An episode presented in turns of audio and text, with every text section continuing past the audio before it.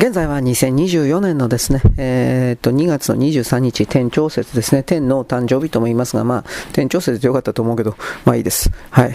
えー、っと、なんだっけ？ああ、私今ですね、えー、っとね、なんだっけ？えっとね、私今、えー、ああ、そうそう、ツイッターの更新をしてました。はい、頭おかしいですね。で、そのことで何しようかなと単純に考えてたんですが、ふとパフィーをパフュームではありません。最初俺パフュームって書いてあれパフュームだったかなと思ったんだけど、パフュームではありません。パフィーをですね、えー、なんとなく選んでみました。だけど俺パフュー、パフィーはあんまし、あんまというか全然知らないんで、ちょっとは知ってるけど、ちょっとね。だけど、ほとんど知らないと言っていいんで、でも、どうだったかなと、単純に曲をですね、聴きながらですね、ああ、こんなんだったね、みたいな感じで一応理解をしています。。えー、何かというとですね、まずパフィーが私はですね、売れたということ。こう、まあ、日本国内で売れたというところまでは、まあわかるんですよ。なんとなく。1990年代、90年ちょうどぐらいから出たのかな、パフィーって。89年ぐらいだったかもしれないけど、先生、この辺はいい加減です。で、その状況下において、うーんとね、彼女たちがどういう力で売れてきたかわからんけども、当時の女たちですか、平成時代ですか、昭和から平成に切り替わって平成。で、えー、昭和の価値観というものがいっぺんにではないけど、だんだんと壊れていく、壊されていく流れの中で、出てきた女の子、女の子というのは失礼だが、女二人組、えー、どういうイメージかといえば、えー、ジーパンの T シャツ、化粧してない。まあ本当はちょっとはしてるんだろうけど、化粧していないようなメイクという言い方をしましょうか。まあ、ほんまあ、じしてなかったんじゃないかと思うけど、まあまあ化粧してないというふうな。で、髪は、その当時における流行った髪型なのかどうか、ちょっと僕これわからないから何とも言えないんだけど、ボサボサ頭というか、まあそそういう言い方をしましょうか。で、あると。で、結局、うん、曲がね、やっぱりその、普段着の曲っていうんですか？普段の、えー、あの時代を生きた、ああいう姉ちゃん、あの時代を生きた姉ちゃん2人。今でもああいう姉ちゃんいるけど、だらしない格好して、化粧もなくて、なんかあのー、えー、T シャツの下はブラジャー1個みたいな感じでさ、お腹かいかったらボリボリとかで、ああ、だりーとかかゆいとか、なんかそんな女。そんな女2人がですね、とりあえずなんかも、うん、クラスメートだったりなんかして、2人のね、えー、まあ、小学校ぐらいからの、まあ、なんというか、仲良しというか、そんな感じでさ、よしこと、えー、よしことマリにでもしとこうか。よしことマリみたいな名前で適当にね。で、そうした状況下で、えー、私たちなんか歌う、歌でも歌ってみようか、みたいな。お前、お前ら舐めてるわ、みたいな。なんか人生をさ、本当に舐めちぎってるかのような、えー、なんか女二人組。で、何かね、考えて、人生計画を考えて、私たちは歌手になるのよみたいな、なんかその、ね、えー、熱血みたいな、なんかそういうの全くなくて、なんとなく歌ってみようか、あ、いいね、みたいな感じで、ダラダラと、本当にダラダラと歌った。まあ、あれも全部計算なんですけど、もちろん。もちろん、ああいうような演出込みで計算なんですけど、だらだらと歌った。うん、もう本当に人生舐めてる女たち。あの、世の中をこうしてやろうとか、自分の人生を切り開いてやろうとか、そんなの全くなし。とりあえず、その時その時に歌ってみたいから歌ってみました。はぁ、へいほん。こんな感じの女。いるよね、そんな女。今ではだいぶそれ少なくなったと思うけど、そういう女いるんですよ。まああれは多分ね、バブルの時かな、90年、まだバブル弾けてないかな、80、87、8年から92、3年までの4、5年間にパフューというものが出てきたと一旦設定するんだったら、バブルの時代の女っていうのは、まあ男にですね、ちやほやされて当たり前みたいな状態だったんで、こういう言い方を使うけど、やっぱああいうずうずうしい傲慢な世の中舐めてる的な女が出てきて、うん、歌ってやってもいいかな みたいな。ぶっ飛ばしたろかてめえ僕はそのパフィーにはですね本当にそういう感情を感じます。だからそれがその生意気で世の中舐めてる的ないい加減な何にも考えていなくてその時その時のノリでああまあ歌ってみっかなみたいな。そそういうのが魅力で、ああ、たまんねえ、姉ちゃんみたいな。シスターコンプレックスの男どもに多分相当受けたんじゃないかなと。あの、多分ね、僕あの、パーフィーが大好きな人っていうのは、リアル姉ちゃんがいない人。リアル姉ちゃんいたらパフィーなんかに憧れるわけないんですよ、でも。リアル姉ちゃんの方がよっぽどひでえんだからだから、えー、そうですね。リアル妹を持ってるだとか、一人っ子で男の子を人に、ああ、姉ちゃん欲しいよ、姉ちゃんみたいな。多分、多分そういうちょっと心が壊れてるような男たちが、ああ、パフュー、パフィー最高とかって、多分、僕は多分そうじゃないかなと睨んでるんです。プロファイリングですね。しかし僕はあなたに言っておこう。あなたは姉ちゃんというものに対して幻想を抱きすぎてる。姉ちゃんはそんないいもんじゃないんだ。ということも言うけど、まあ、変な幻想を抱く人はエロ漫画みたいに姉ちゃんがやらしてくれるんだってね。あ、無理無理無理無理。何言ってんのバカじゃねえなと思うけど。まあ、そういうふうに考えるのも、その人たち、まあ、人間にね、与えられた自由性の獲得というか、自由のですね、えー、中に含まれるものでありますから、僕はそれをですね、一概にですね、いや、そんなことは考えてはいけないんだ、みたいな、あなんかキリスト教の牧師さんがですね、なんかそういう偉そうなことは言いません。まあ、脳の中で考えるだけいいんじゃないですか。ただそれは多分大きな、多分、多分だいぶ間違ってるよとだけは言います。はい。なんで、いいや。というわけであのパフィーを簡単に、まあ、扱ったというか特集したということなんですがまず僕はパフィーが昨日やった、えー、ブルーハーツですか。ブルーハーツの日曜日よりの使者か。これをあの当たってたとは知りませんでした。で僕それパフィーのその日曜日よりの使者を見た時あブルーハーツでこれやっときゃよかった。思い出した。僕はブルーハーツは一通りは聞いたんかな。全部は聞かない。うるせえから。ギャーギャーギャーギャーあの騒ぎ立ててるだけっていう風に聞こえるから、ああいうのは好きな人もいるけど、2回も3回も聞けんわ。僕はね、ブルーハーツに関しては。不平不満があって、それを歌でギャーギャー言ったところで何も変わらんだろう。で僕はそういう立場なんで、でも河本大とは言ってることは変わんないです、すごいですとか言っておはがきもらったけど、あ、そうな。河本大翔って50か60じゃないの。まあ、50か60で言ってることは変わらない。まあ、そこまでいくと演出でしょう。演出。自分をそのように見せているということだと思うけど、別にそれは僕はダメだというわけじゃありません。歌手という商品をですね、自分という歌手という商品価値を、えー、下げないために、そういう演出をするのは間違ってないんです。だって生きていかなくちゃいけないから。うん、まあそれはいいんです。河本、河本のことはいいです。僕は河本はね、まあ、正直これを言いますよ。あの、知恵遅れ、限界知能をあの、演出しているやつか、本当の、本当のくるくるパーかどっちか、真ん中はないやつだろうなと見てます。で、昨日言ったけど、河本に関しては、あの、作詞作曲能力なんか俺あれ、あいつあると思ってないんで、正直言うけど、ゴーストライターいるだろうなと思って、今はちょっとわかんないけどね、少なくとも初期のブルーハーツと言われている頃において、あの人が作詞作曲的なね、うんぬんか、多分これ嘘だろうなと。ああいう突っ張った系というかビジュアル系とか何でもいいけど、そういう奴らが歌っている曲の大部分を専門にやってるゴーストライターっているんですよ。音楽業界に。いるの。で、そういうのに多分頼んだんじゃねえかな、会社がという風な。大体のさ、コンセプト、こんな風な感じで売り出したいからこんな感じで決めてちょうよみたいな発注を受けて回りましたよ。という風な形で、えー、なんていうかな。全体を調整する人っていうか、いるんですよ。これがまた。だからそこから考えたときに、うーん、まあ、河本さんも、ああいうのに、その、ああいうのでやれって言われたんだろうなと思って。変な言い方ですけどね。はい、まあいいです。えー、河本は今いいんだよ。パフュー、パフィー、パフュー、パフィーとパフューも本当になんか言いづれえんだけど、パフィー。パフィーの最大のやっぱり売りは、あの、えー、だらしない日本語の歌い方。あれは多分わざとだと思います。いい、これぐらいいいかな？いい感じという、なんか、なんか、母音を、母音をやたら伸ばすんだけど、その伸ばし方が、計算されてないのか、あのだらしない伸ばし方を計算してやってるんだったら大したもんだと思うけど、なんか本当にもやる気なくて、体力、気力で、あ、誰こんな歌、歌なんか歌ってる場合じゃないよ。なんかケーキでも食いに行こうぜ、みたいな。もう背景のね、心がもう丸見えになるかのような、そうしたですね、あの歌い方、声、出し方、これがパフィーの魅力なんです。姉ちゃん、ここ片付けとけよ、みたいな。あるでしょ？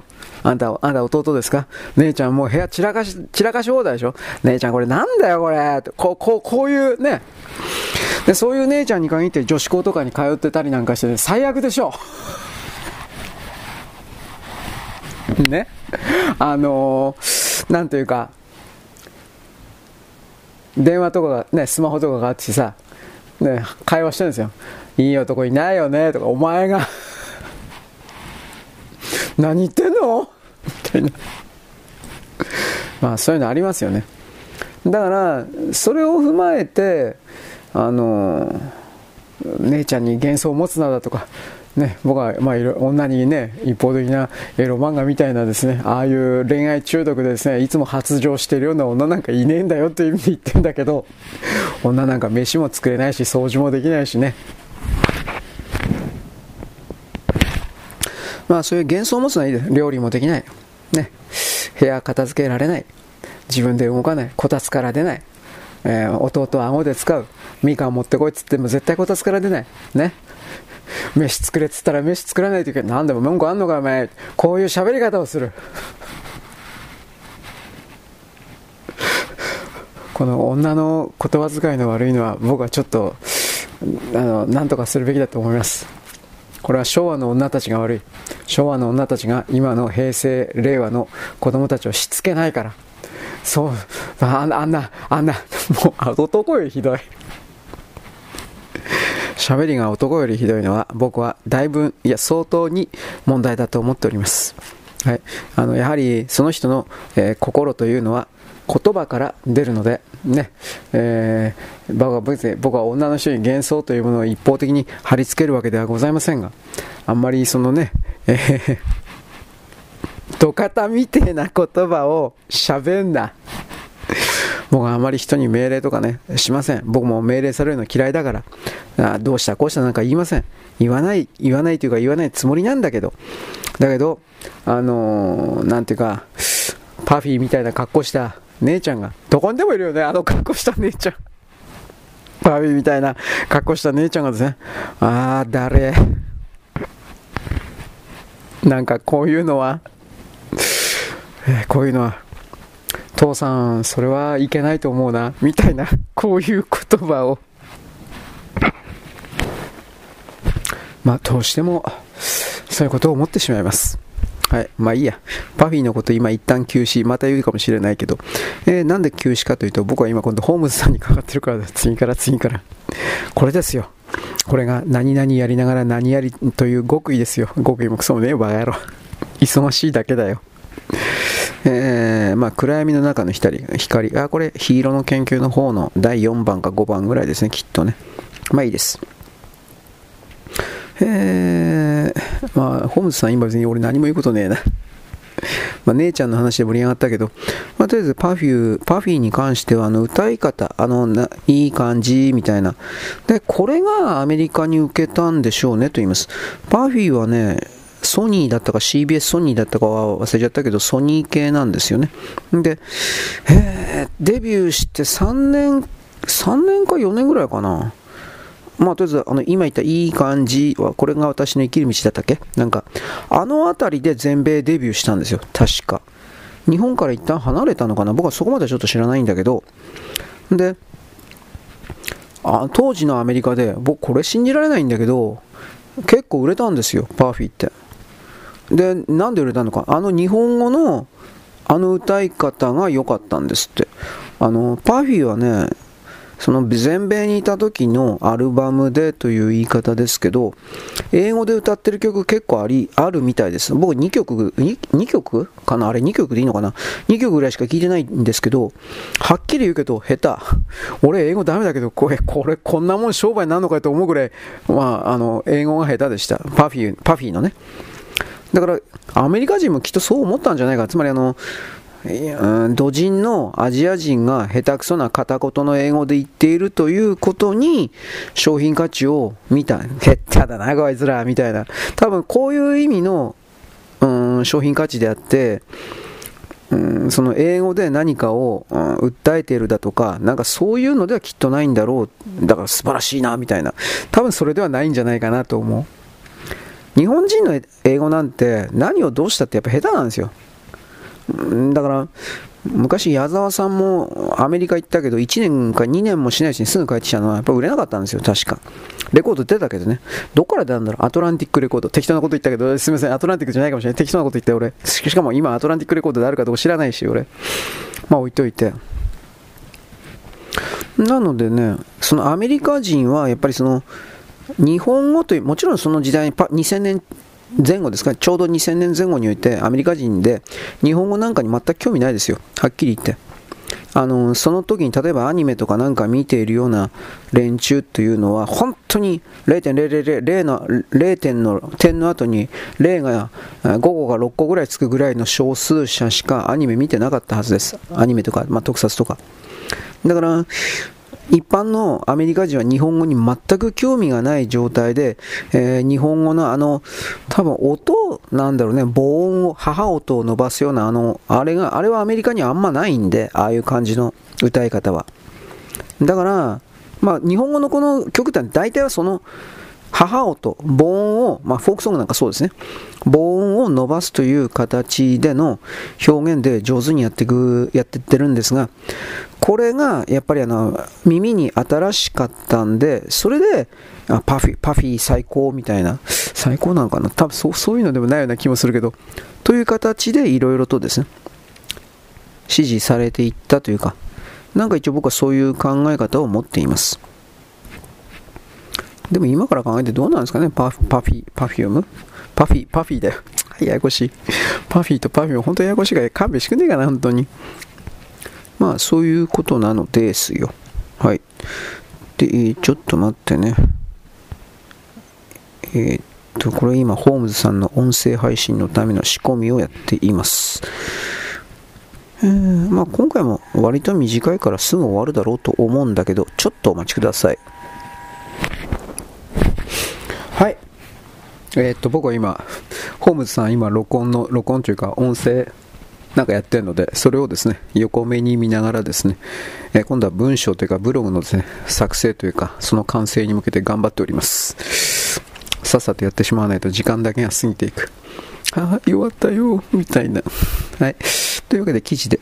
えー、っと、これはあの、警視庁のですね、ランサムウェア、えー、っとね、まあ、北朝鮮なんかを中心に、北朝鮮と韓国と中国か、まあ、結局、結局徳和とかって言われてる人たちですね、これが中心になって、まあ、あとは貧乏な国のいろいろな、これが中心になってですね、企業に、いろんな悪いことをして、とにかく身代金を要求するという動きが2、3年前ぐらいからいっぱい続いてきたんですが、そのことに関して、えー、っとね、勝手に他社の人の会社のファイルをですね、暗号化するというか、で、見れなくするだとか、なんかそういうことをやってきたことに関して、えっと、警視庁がそいつを元に戻せますよ、みたいなことの、えっと、システムを発表しまして、全世界にこれを配ったみたいな。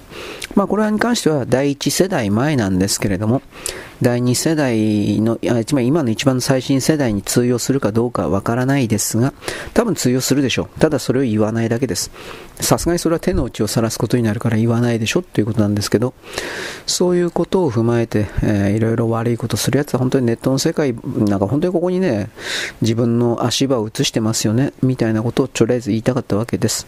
はい、これは中国の株式ですね。中国の株式においては、まあ、何もかも下がってるんだけど、その、売りがあるから ダメなんだということで、基本的には売り買いが完全に禁止という形になりました。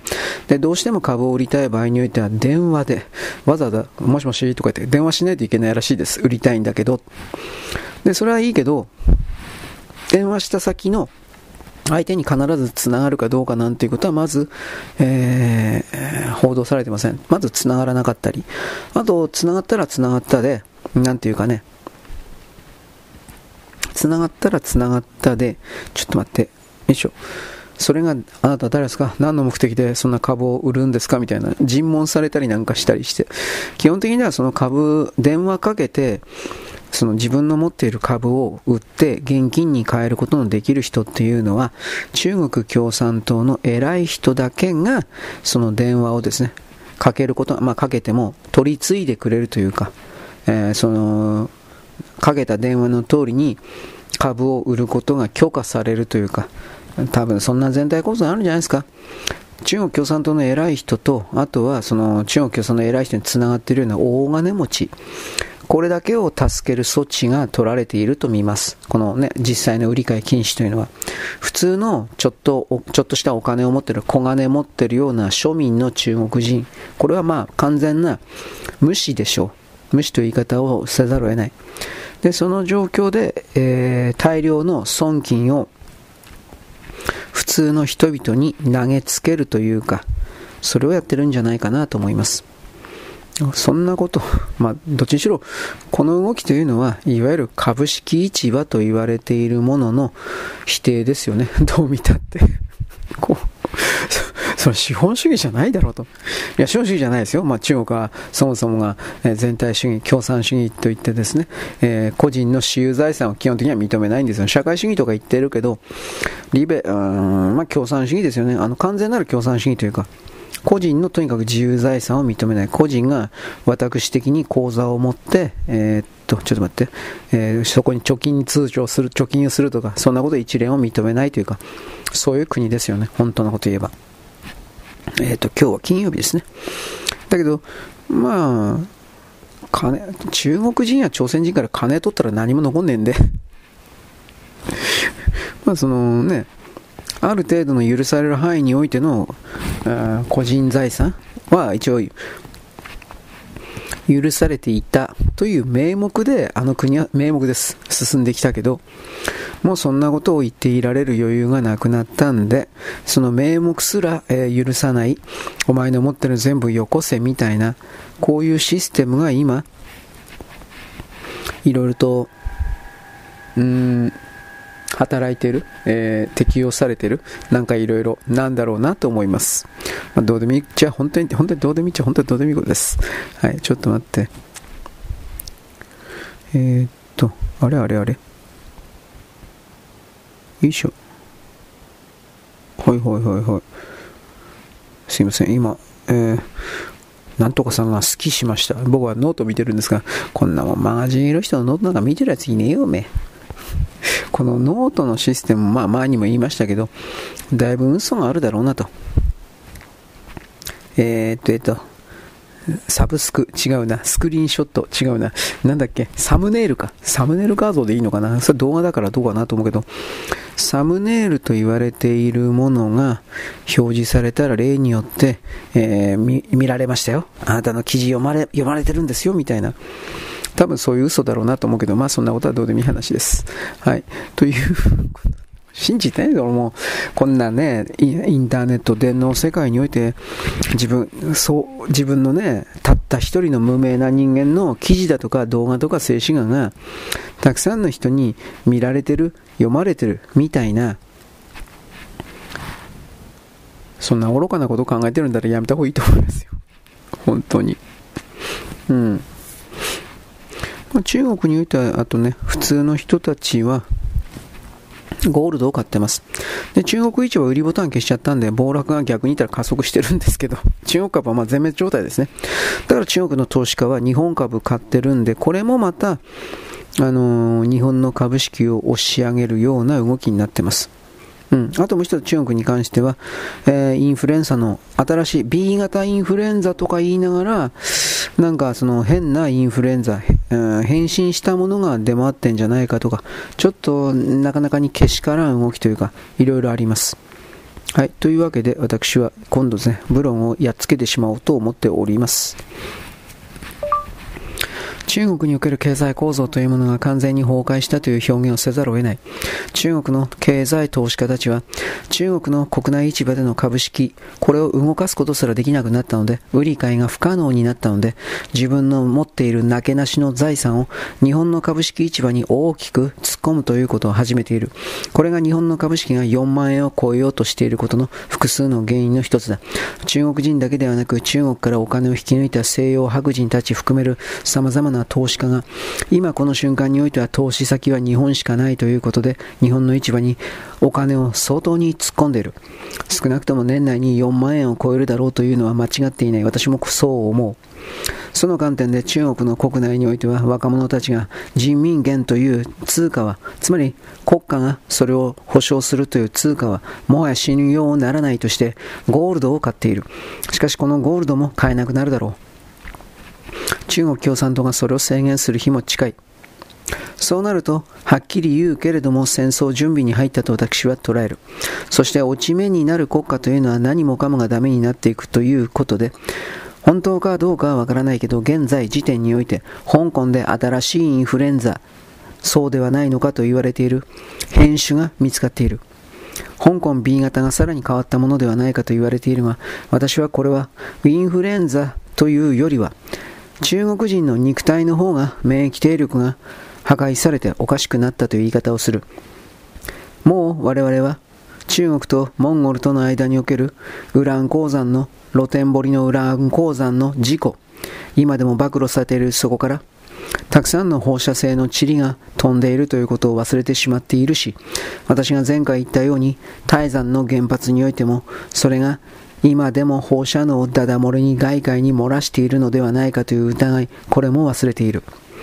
そうした即座に死ぬ放射線ではないが、緩慢に死に至らしめる放射線物質を体内の中に取り込み続けてきた中国人たちが、我々日本人よりもはるかに免疫抵抗力が落ちてしまっているという概念をこれに香港に適用した場合、この新しい新型のインフルエンザと中国が言っているそれは、中国が作った生物兵器というその前に、中国人そのものの人間集団の免疫抵抗力が少なくとも10年前の半分以下だとか、そういう形に下落してしまっているからではないのかという疑いを持たなくてはいけない。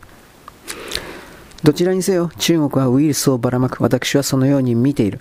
それは彼らが中国人民解放軍が台湾かブータンかどちらを選択するかはわからないけれどそういう侵略行動をする前後においてばらまかれるだろうと私は捉える。そしてその時に中国の中で一体どれぐらいの人々が生き残っているのかどうかそれは私にはわからない。おそらく戦争しようと思ってもそれができないぐらいに中国人たちが死んでいるのではないかと今私はそのように捉えているのである。はいはいまあ、ここハイホーっていう場所じゃないんですけど、まあいいです。長え、喋んなきゃよかった。まあ、というわけでですね、落ち目の国は何やってもダメですねっていう風な。うん。で、あの、まあ日本も人のこと言えないかもしれないけど、今の、今の中国ほどひどくないよね。ま落ち目とか言っても。で、中国の株式においては、あの、売り買いのボタン、売れなくなったんで、さっきも言ったけど、で、売りたかったら自分の株を売って人民元に、えー、両替したかったら、電話かけて、どこに電話するんだろう。あまあ、株式市場的なところに電話してか、まあ、株式を持っているような、え、金融会社ですか？なんか、株式あ、証券会社あんだろうね。うん、そういうところに電話して、えー、売れとかって言うんだろうけど、多分その電話した段階で、身元がバレるというか、誰がそういう動きをしているのかとか、チェックされるとか、まあきっといろんなことあると思うけど、電話なんかかけれんでしょ。ううん。で、編集じゃなくて編集だよ。編集が見つかっている。あう、違う。編、編集。はい。えー、編集が見つかっていると。本当に香港便、あだからね、落ち目の国だからお金もこうやって下がってるけど、結局のところはですね、あの中国人たちがあの肉体が本当にもうボロボロになってて、その結果、彼らの免疫抵抗力というものが日本人を100とするなら50以下なってんじゃないの？というふうなことを僕はなんとなくイメージで言います。うん。まあ、それがもちろんね、放射線放射能の物質、うん。あと、泰山の原発。泰山の原発に関しては、あの、海南島、台湾海南島だっけ？海南島か。あの辺の近くだったと思うんだけど、あのー、えっとね、看板じゃなくて、看板2だな、これ。あのー、あの辺のね、あのー、看板に死にいたら閉める。うん。あの辺のね、軍事演習がね、定期的な軍事演習が今止まってるって言うんですよ。これも本当かどうかわかんないんだけど、それなんでかっつったら、ああの海域における放射性物質というか放射線量が多いから、いや、そこまでひどいかなと思うけど、もしそこまで海上の海の上での、うーん、放射線量がそこまでひどかったら、台湾国民の中でもあのおかしな動きがきっと出るだろうなと思うんですよ、がんであるとか。だ多分それはないと思うんで、で仮にそういうのあるんだったら、台湾だった場合においては、あのすぐ公表するんですよあ。当たり前なんだけど。だから、うーんどど、どうなんだろうなと、いろいろ思う。はい。えー、っとね。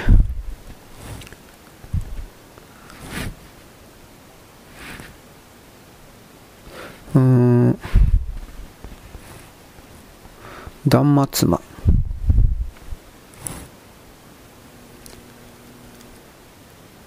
断末、うん、断末魔違うな起動する断末魔。適当な、適当なこと言ってんね。断末魔システムにしても断末魔だけじゃわかんねえな。はい。はい、ということなんで、えー、っと、31分か。まあまあ、多分これにしとくよ。うん、これにしといてやるよってなもんです。ホームズさんまだ終わってないんで。まあ、とりあえずそういうことで、全てを選択肢までコピーいたしまして、まあ、あのー、うん、やっぱりこのタブレット上でやるという、これをですね、癖をね、もまだまだまだまだ本当はちょっと慣れてないんだけど、これをですね、えー、もうちょっととうまいことやれば、前に比べればちょっと5分10分ぐらいはさすがに隙間の時間できてるんじゃないかなと思うんで、はい、ちょっと待って、頑張ります。はい、頑張っていますですね。えー、以下、以下事後、以下略。第3部間。これな、なんだっけ？丈太郎たちをやった3とかっていう、えー、っと、これど、ど起動する断末魔システム当たってた。このタブレットってあの一番上の方に 文章を移動するときにすげえ時間かかるね。イライラするんだけど。いや、こうパシパシパシって変な音入ってるでしょ。これ僕必死になってですね、え、っと、一番上の方を読み込みたいっていうやつです。メモ帳のこのアプリとかに、えー、このページの上とか、なんかあるでしょ、ブラウザーで。ああいうのありゃ便利だなと思うんだけど、現実にはないんですよ。ね。そういうアプリもあるかもしれんけどね、まあ、探してない。あるかもしれんけどね。あの範囲指定の範囲指定を上手にするようなアプリだとか、この Android の範囲指定も俺あんま好きじゃないんだよ、はっきり言って。なんかこう、最初のスタート地点みたいなものを設定して、あとはページビヨーンとかで飛んでさ、あの、最後はここだよと指定してダブルクリックというかダブルタップでもすれば、あのそこにビヨーンとかあ、ここからここまでですねっていうふうに範囲して、えー、してくれるというふうな、うん、なんかそういうアプリあれいいんだけどなと思うんだけど、ないんですよ。ないんだな、これが。はい、ちょっと待って。はい。まあ、いつか編集、うん、編集アプリでも探しとくよ。えー、っとね、はい。ちょっとお待ちください。えー、え、え、これでいいのかな？はい。えー、っと、一応か、チェック。多分これで大丈夫だろう。いけてるだろう。勢いで。はい。さっきの、あの、パフュー、パフィー、パフィーですか。パフィーのあの、いい加減なだらしないというか、あれはわざとなんですけど、多分リアルの彼女たちは、あんな人たちじゃないと思いますよ。もちああいうだらしない女とでも言えるものを演出することによって、、えー、まあ、共感を、共感を得ている。共感を得てるかな？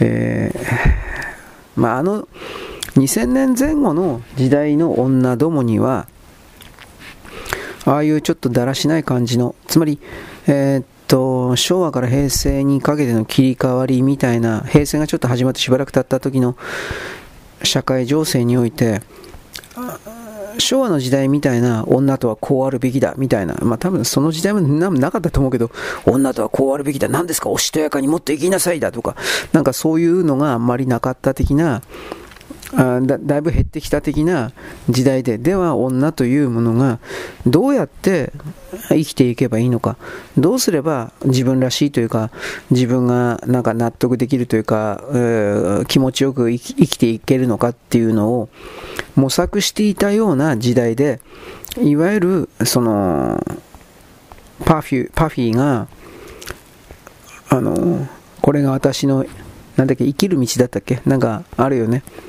本当にだらしない歌い方で、あの、普段着の化粧も何にもない格好で、普段着の格好で、だからあれはだから演出なんですよ、どう見たって。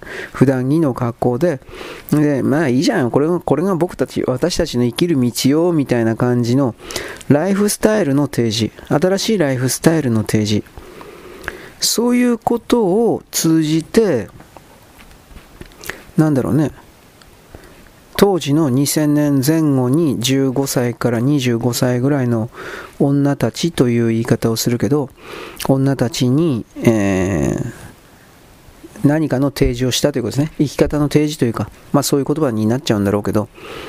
だからそれがやっぱり受けたあまあ受けたんだと思いますよやっぱそれは。この辺りは僕分からんけど。起動する。断末魔だったっけ？断末魔システム。はい。まあ、中国においては、これですよね。起動する断末魔システム。まあ、起動してますね。もうとっくの昔に。問題は、問題を解決せずに、時間さえ先送りすれば、状況が勝手に変わるんだということはないということなんですよ。そのことを本当ならあのあいつらは中国人たちはどうかな学ぼうとしてない学び、まあ、学ぼうとしてないのかなこれは俺分からんのだけどどうなんだろうね。起動起動起動する断末魔システム。でもここであの妄想だとか妄念妄想の妄に年年年力のね、妄念だとか思い込みでもいいし、なんかそういうものをベースとした世界の認識から離れるということを努力してあの中国人たちがやらなければこれはやっぱりあのー、次はないんじゃないかなと思う。えー、っとねなんだっけ。起動するか。起動する断末魔システム。あの、まあ、こんな喋りながらやってるからね、やっぱ時々ね、忘れちゃうんですよ。あれ、なんだっけ？と。そんなもんだよね。そんなお金かかってないしね。お金かかってたらもうちょっと真剣な取り組みをするんだけどねって今ここまで言ったらホームズさん終わってたんで今ちょっと待ってねえー、っとホームズさん終わってるよねはい終わってましたはい、ということで、えっと、アップロードした後に、ちょっと今、ホームズさんの動画変換とかいろいろやりますが、が、ちょっと待ってね。寒い寒い寒い寒い寒い寒い寒いよ。とりあえず、あの、ブログのアップロードの方を先にやっときます。やってます。えーっと、これなんだっけ？これ N 人だったっけ？何？これなんで見えや。めんどくせえ。えー、っとね。あれ？あ起動する断末魔システムですね。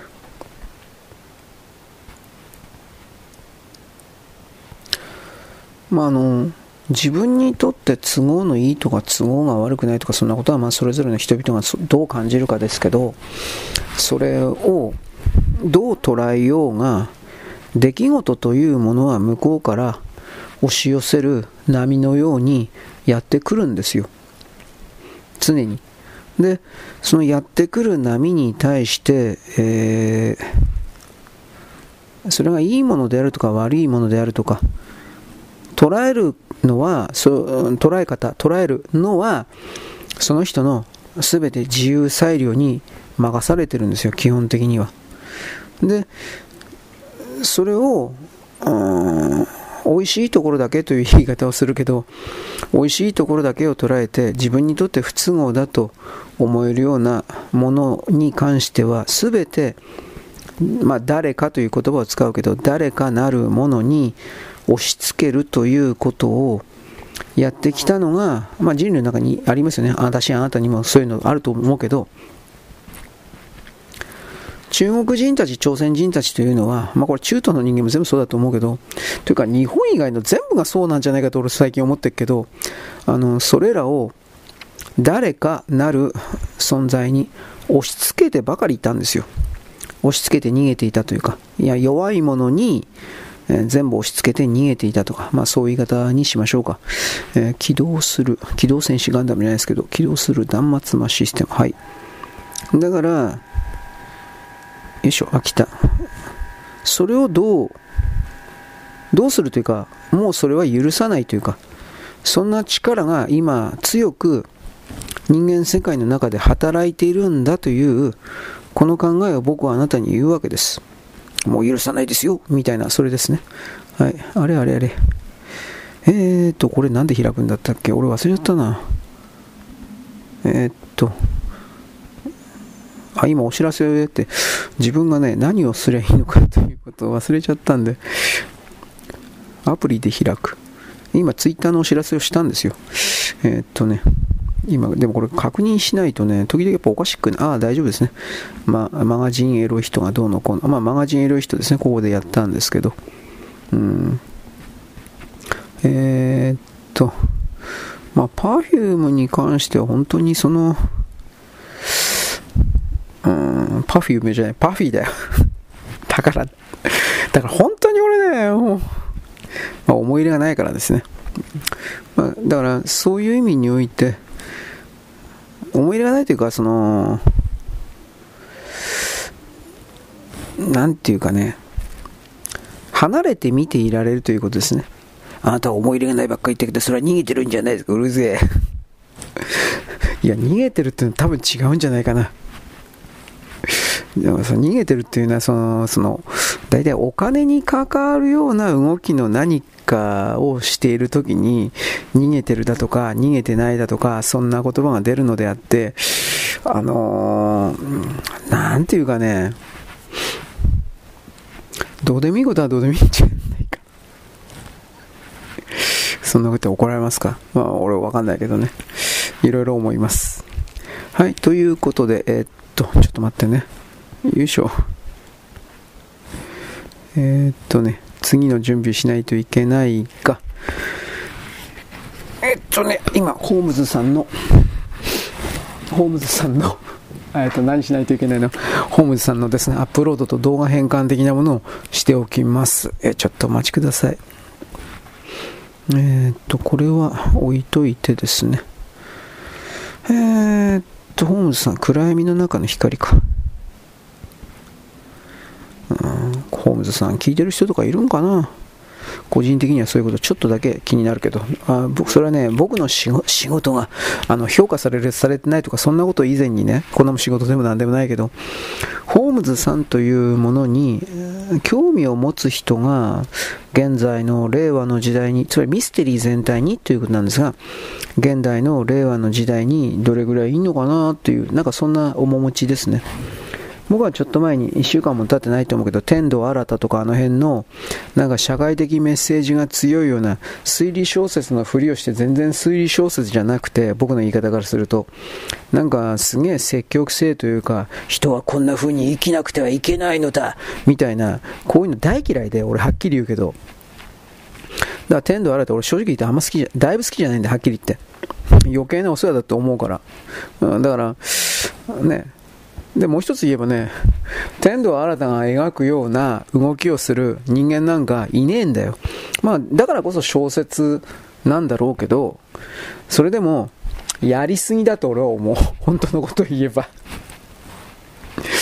人間が人間というものを理解するときに、あら、こん誤解すんじゃねえかなと、こういうふうに思うけどね。だけど、まあ、そこまでそんなふうに、物事を考える人はいないしね痛む人。あの人は痛む人っていうのは書くけど作品あったよね痛む人。痛まない人だとかあとは蔑む人だとかバカにする人だとかそういうのは書かないよね。でもそういうのも本当はないといけない。でどちらかといえばこの今言った蔑む人。ギャーダブルダブルプレイバカ。バカ蔑む人。霊障する人。バカバカ。死ね死ねみたいな。あそれまた削除の対象みたいな。これがでも人間の本質なんですよ。本当のこと言うけど。なぜならば自分以外の相手を殺してしまえば自分は安全だから。だけど本当に殺し尽くしてしまったら食べ物は自分一人ではできないから自分よりも弱いと決めた存在を奴隷として人形として死役ロボットのように使い尽くすこと。で、自分は動かないこと。なんで自分動かないかというと、動かなければ自分のエネルギーが減らないから。自分のエネルギーが減るということは自分自身の安全保障の確率につながるから。エネルギーが減っちゃうと死ぬかもしれないでしょそういう考え方を、もちろんだけど、天道新たはしないんですよ。まあ知らないからっていうのは、お前は何も知らないで。まあそうそう、そういう人たちもいるから。でもこの、お前は何も知らないでみたいな感じで、今僕言った私の出番ですか。というふうな形で、なんか精神世界の方からね、なんかややこしい人たちがいっぱい出てきたんで、僕はあんまりそういうこと言わないですよ。いや、呼んでないから。誰がお前のこと呼んだって言ったよ。みたいな。呼ぶのはね、マグマ大使だけで十分だよ。なんか笛吹くんじゃなかったっけ？ピコピコ。なんか忘れたよ、マグマ大使。みんな、大体は1回だけ呼ぶんだよね。2回呼んで、あの、奥さんだったっけ？なんか、奥さんはあんま呼ばれないんだよね、確か。1回吹いて子供がやってきてで問題解決しなかった。ら大体もう3回呼んでマグマ大使呼ぶんだよね。俺動画で見たけどどういう構造なんだよ俺と思ったけど。物語の構造的に、まあ、手塚治虫ああいうの好きだったんだろうな。あ手塚治虫ですマグマ大使は。原作は読んだことないんだけどまあ、いつかそういうチャンスがあれば読むんだけど、こればっかりはわからんからね、正直言って。あんまりにも古いもん手に入らんから、大昔ああいうのね、講談社漫画新書だったか漫画文庫っていうんで、手塚治虫の全部の作品が、なんとびっくり出てたんですよ。ただそれでも講談社漫画文庫だったか漫画新書においては、えー、っと、手塚が死ぬ晩年に活躍していた、えー、牛尾出版創価学会。牛尾出版って確か創価学会だと思うけど、牛尾出版でやっていた火の鳥とブッダ。火の鳥は若干抑えてたか知らんけど、ブッダは出してないんじゃないかな。ブッダに関しては、あのー、牛尾出版、創価学会の方から出てたかもしれないけど、俺そこまで調べてない。正直言うけど。だから僕はあの横山先生の三国志だとか、あの辺の連載を、あのその創価学会の漫画雑誌でやったから、正直読みたくなかったし、読んでなかったんですよ。はっきり言うけど。気持ち悪いから。だけれども、漫画文庫になって、いろんなメディアで出るようになって、うーん、というか、ななんで読み始めたかっていうと、えっとね、牛尾出版から小学館に移籍したんですよ。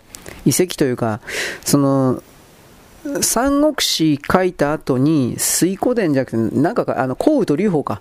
幸雨と劉邦書いて、幸雨と劉邦書いた後にかな。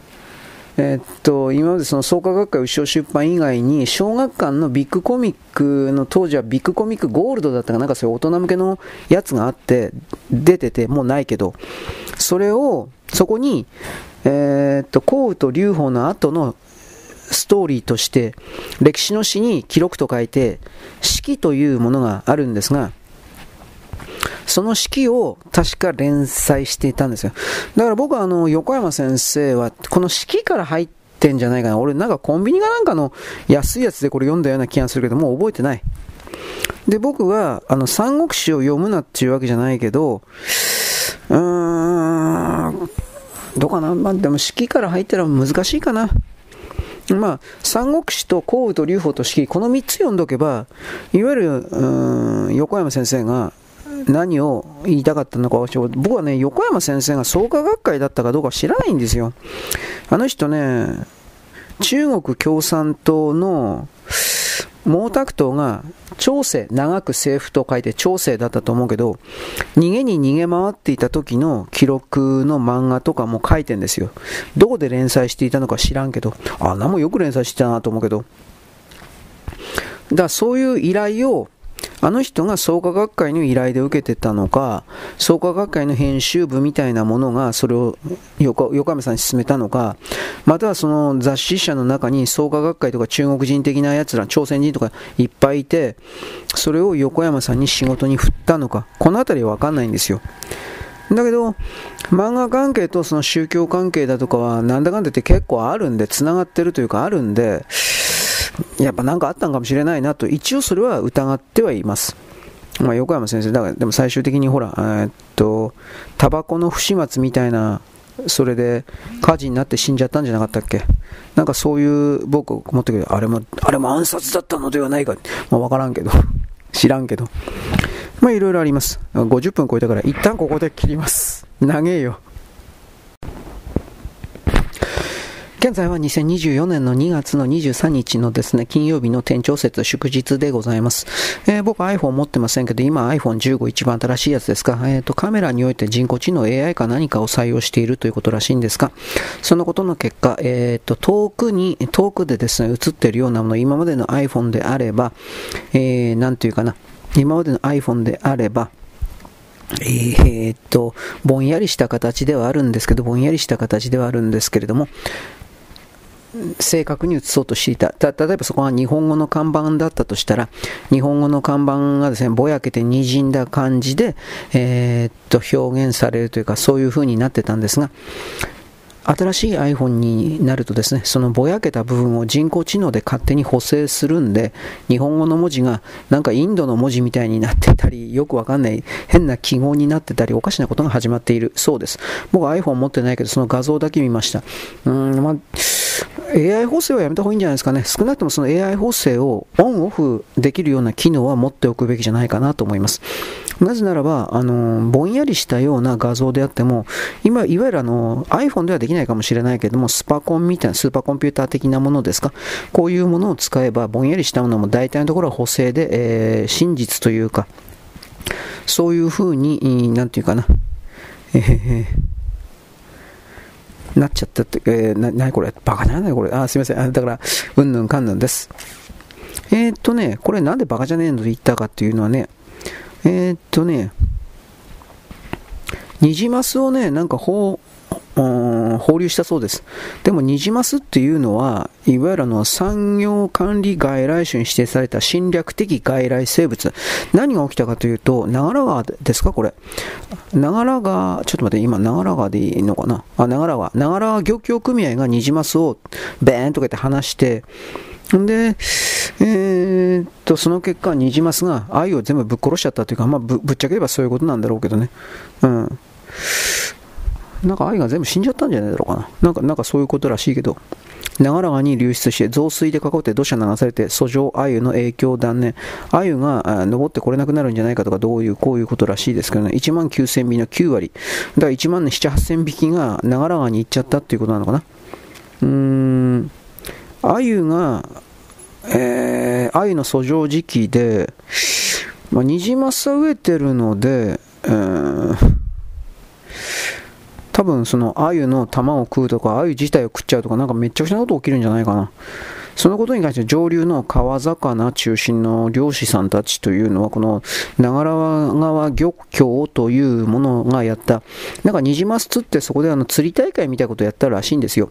で、それはいいんだけど、その、本来ならば川の横で池みたいな、あのー、閉じた状態でやってたんだけど、水がザーッと雨降ってきて、その池が思いっきりその、なんというか、溢れちゃったんですね。そしてその中にいるニジマスが全部長良川に、えー、逃げちゃったというか、えー、もう元の木阿だからもう多分長良川の鮎が冗談的死滅の方向に向かっても全然冗談だとは言えないような事態が、えー、これから起きるだろうという記事なんです。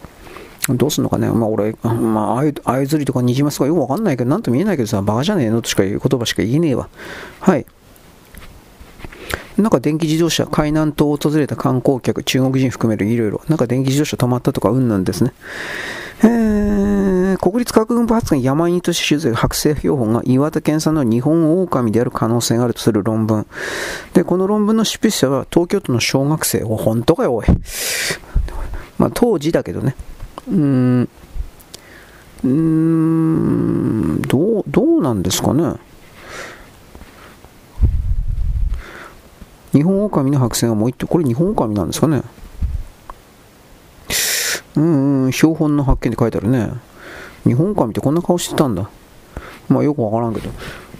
日本狼とか、うん、でも、あのね、こんなことしたらきっと怒られるんだけど、まあ、人間も危険だから本当はダメなんだけど、狼をね、外から持ってきてね、山に放ったらね、熊とか鹿とかはね、いっぺんで減るんですよ。狼が食ってくれるから。だけど人間が危険ですよね。だから、まあちょっと聞かないことことにしてください。だから昔の日本はそんなに熊の害だとかそれはなかったそうです。はい。これはサムスンがかつてサムスンが委託してきたがどうのこうのサムスンが台湾の工場に、え、受託遺産してきたけど台湾の関係者がそのサムスンの注文をちょっとだけ作った途端に逃げちゃった。つまり、台湾と言われているものがどれぐらいの製造能力を持っているのかということを調べに来たという。台湾の業者は、えー、韓国の業者は、台湾の実力を調べるためにこういう汚いことをするというふうな、あまあ、あなたたちは朝鮮人のことを舐めてますね。まあ、当たり前じゃない、こんなことするのは。なんてことを思います。へっちゃらドスを作ってるから、そういうふうにそう普通はやらない実害をね、えー、向こうの側に出てもへっちゃらなんですよ。うん、言わったもんですね。利用するだけの人たちですね。まあ、日本にいる在日朝鮮人とか在日韓国人の経営者でそんな話俺山ほど聞くんで、いやー、本当この人たちどうしようもない人たちだなといろいろ思ったんだけど、まあ置いといて。うん。まあ、それだけ自分たちだけみたいなものが、なんだろうね、あの、富栄えたとしてもどうなるんですかね。最終的にみんな相手にしなくなるというか、あんな汚い奴らがっていう風な評判立って誰も相手にしなくなるんじゃないかなと、普通に思うんだけどね。はい。えー、まあいいです。言ってもしょうがないもん。結局その人たちが死なないことにはどうにもならないです。うん。えー、えー、これはあの、今、NTT が開発しているかな。あの光で、あのー、普通半導体っていうのは全部回路幅を電気でやってますよね。その電気でやってるというものを、ちょっと待って、なんかエラー起きてんな。電気でやってるというものを光であのやるやつなんですよ。で、それをですね、えー、っとね、自衛隊が率先して採用して NTT のその半導体を。で防衛に役立てるみたいなそういう流れになってますが成功させてほしいです。なぜならばこれやったら科学技術のあり方が変わるかです。あのー民間の技術は防衛能力の強化につながるということと、民間の競争力の強化につながります。なぜならば、自衛隊に納入するという確固たる販売ルートができたら、民間は当たり前なんですけど、それを維持するために頑張ります。だから、そういう流れが今まで日本には全然なかったけど、中間北朝鮮左側のね、日本の国家安全を破壊して中国、韓国に全部差し出そうという生贄を求めるようなクズたちがいて、なんかそういうことの邪魔をしていたけれど、それがだいぶ変わる可能性があるという言い方をします。はい、次。えー、まあこれ頑張ってほしいなと、個人的には本当に頑張ってほしいなと思うけど、どうなるかわからんからね。はい、えー、っとね、次はね、ちょっと待って。えー、まあ、番組制作のやつは見てもしょうがないよね。しょうがないって失礼なんだけど。ああ自殺したどうのこうのやつね。うん。えー、日経平均株価が史上最高値をやった時に、えー、NHK ニュースウォッチのキャスターがものすごい暗い顔をしてる。これはね、あのー、よっぽど悔しいっていうのもあるけど、NHK の番組って、あのー、中国でも放送してんので、中国人たちに反感を持たれないように、この日本がすごい成功した報道っていうのは、NHK のアナウンサーというか、そういう部署、まあ、報道部なんですけど、中国様に、中国様の機嫌を損ねるんだみたいな、どうもあるみたいです、それ。で、結局、中国と相当そのビジネスでつながってんので、そのあたりで、あの、忖度っていう言い方なんですかね。まあ、忖度というよりも彼らのビジネスですよ。そのビジネスの、もう、獲得のために、そういう本当は嬉しいはずなんですよ。NHK の、あの、なんというか、報道、ん？報道記者というかそれであっても。ところが、そういうことをやれないというか、まあそんな感じだと思いますね。うん。えー、奈良県のメガソーラー構想、えー、知事の地元説明会、うんぬんかこの奈良県の、ね、知事っていうのは最近これあの、当選した人ではあるんですが、この人の出自というものが、二階さんと、森本さんだったな。えー、っとね、茂木森山か。うん高市さん潰しなんですね。高市さんはこの選挙で落選した側を確か、えー、押してたんですよね。うん。うんまあ、結局のところ地元の人がみんな反対してるのにこういうことをやるということはそれはその利権なんでしょうね。それしか僕はちょっと思い浮かばんけど、あの僕たちはもう河野太郎が明らかに関わっていたであろう再生エネルギーにおける疑獄というか、これピタッと止まったでしょう。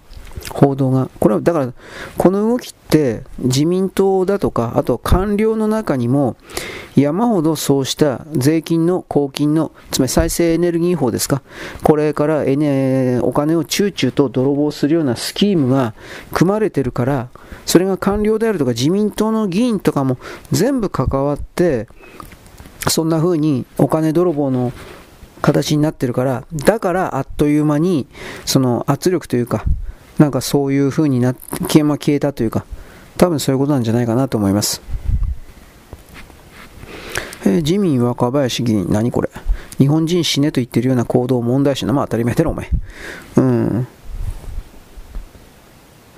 全然問題ないだろう。で、えー、と、日本の文化しきたり理解できない外国なら母国にお帰りください。こんなも当たり前だろう。どうしてこれが、あのー、なんていうか、ヘイトスピーチみたいになってんの？というふうなうん、あた確かこれヘイトスピーチ的な形なんか処分されたんじゃなかったっけ？どうだったかな？明らかにおかしいだろこんなもん。いや八岡林議員がおかしいんじゃないですよ。クルドがおかしいだろっていうことなんですよ。うん。で PKK なんですよはっきり言って。うん。あ PKK というのはトルコにあるクルド人が作っている殺人集団組織です。テロ組織です。うん。はい。そういうものに対して日本クルド協会だったっけ？あ、和田さんという議員だったよね。ああいうものが協力してる、結果として協力しているというのは、これはだっておかしいでしょ。どう見たって。和田さんもきっとなんか逃げられないのかなって思うけどね。うん。で、これ今あるのはね、愛知県安城市って書いてあるけど、現金約22万、金庫盗んだトルコ国籍の男2人が、これトルコ国籍のっていう、多分これトルコ人じゃなくてクルド人なんですよ、どうせ。うん。無職、職業不詳。あだから、うーん、明らかにおかしいよね。それしか俺言えないわ。はい。うーん、でも、クルド人でとは言えないんでしょうね、きっとね。クルドという国ではないから。やっぱり国籍準拠で考えたら、トルコ、トルコ人でというか、トルコ、トルコ国籍クルド人でっていうふうになんか、なんかそう、表現が必要だと思うんだけどね。そうやることによって、日本人に、このクルドなるものが本当に危険なことをやってる最先端にいる連中なんだということを、あの、知らせるべきだと思います。えー、マスコミにあれだけ知られたシールズの存在、過去を隠して生きている模様、職場の人に知られたら、それはお前クビになるだろう。うん。左翼とマスコミは、うんぬんかんぬん。えー、まあそうだろうね。シールズをその利用していたやつが、まあどう考えたって、黒幕だろう。日本共産党であるとか、あの時は立憲民主党だったか、民進党だ、民進党っていう名前だったか、あの時は。この辺はわからんけど、それが明らかに、えー、利用していたというふうに、まあ、捉えますよね、これはね。うん。はい、え、え、え。まあこれをちらりと、ちょっと待って。あれ？まあできねえ。うんうんうん。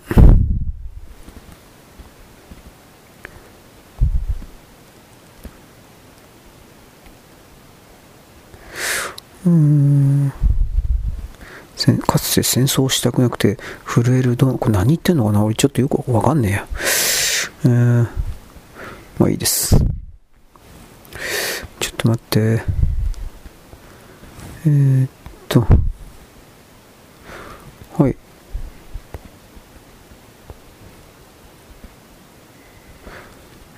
とね。何がなんなんかこれツイッター俺よくわかんねえな、使い方。なんでこの、あの、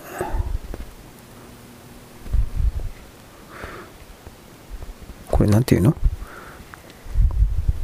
ポップアップがブロックされました。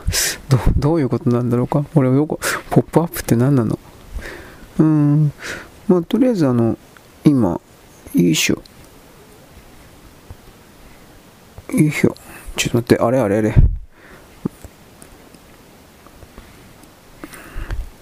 シールズの人たちは過去を隠して生きている。まあそうなんですよね。早い話が。えー、っと、今記事だけやっとくわ。よいしょ。よいしょ。だってこんなもん、あれでしょう。う画像ポスト。意味わかんねえな。あ、使い方わかんねえよ。えー、っと、共有するでいいのかな？えー、コピー。これよくわかんないな。これどう、どう、どうやんの？これ。リンクをコピー。すいません。日和りました。よくわかんなくなっちゃった。いや、俺こんなツイッターですら、まともにできない人間なんですよ。はっきりはっきり自慢してるわけじゃないんだけど、これちょっともうちょっと勉強しないといけないな。全然わかんねえや。まあ、あの、あんまり、なんていうか、あんまり、その、実害を感じてないからだね。どうでもいいかっていうか、まあいいです。小西博之参議院議員、安倍派や二階派は組織的犯罪集団で、よくこんなこと言うな、おい。うーん。前川喜平が、えー、どうのこうの言ったのか。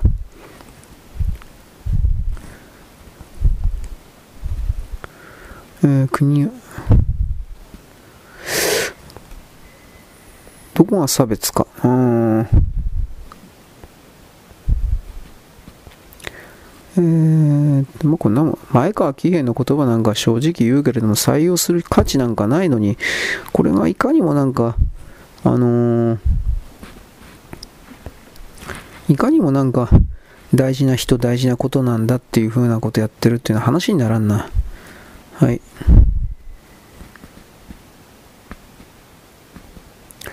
京都金取られてもいかん方ね。今の日本が本当にアメリカに徹底的にその、なんというかな、しやられてるっていうのはようわかるな。はい。函館税関、これ、ホタテ貝ですね。あ、ちょっとは戻ったのかな。前年対比同月比約6倍の1億7300万円となった。えー、なんか、あのー、中国以外で中国はゼロなんだけど、北海道、えーと、東南アジア諸国連合への輸出が、しかしこれっていうのは東南アジアに中国のね、あの企業が進出して、なんかそうだったはずだ,、ね、だったなかなと思うんだけどね。うーん。まあ、中間をとりあえず、日本の貿易から中間を外すことが、まあ、はっきり言えば、あの、我々の日本の大きな利益につながるので、特に韓国のすり寄りがね、本当にムカつく。あいつは中国以上になんか調子に乗ってるから、これをどうやって叩き潰せるのかできもしないかと僕は言いますけどね。ということを僕はやっぱ思いますね。あのー、韓国の中に来る極左の存在を韓国人、まともな韓国人を自称しているような人々が放置している段階で、やっぱ僕は彼らのことを信じるということはできないし、まあ信じないけどね、なんであったって。無条件で人を信じるってやつは死んだ方がいいよ、正直言うとこんな言葉使うけど。うんトルコ大使、埼玉県知事を訪問。えー、治安の問題、人種、国籍による差別なく共存共栄の道に対して一致、えー、この件にトルコを熟知する大野さん、トルコ熟知してんの？うん、まあ結局これ、あれなんですよ。日本に押し付けたから頼むわ。トルコに返すなよ。多分こういうことなんですよ、どう見たって。うーん。面倒ごと厄介ごとを押し付けてるというふうにしか見えないですね。そしておそらくは残念なんだけど、それは当たってるんですよ。ああいつも、なんか、いつもそんな感じなんだけど。それはトルコ人たちがね、実際のところ本当にクルドというものをどう見てるのかを見れば、なんとなくわかるはずなんですよ。まあ、テロリストなんですよ、本当にトルコ人、トルコの普通の人々が、あの、田舎者のクルド、田舎者って言ってます。南部の田南部の田舎者だったかな。なんかそういうのじゃなかったかと思うけど。うん。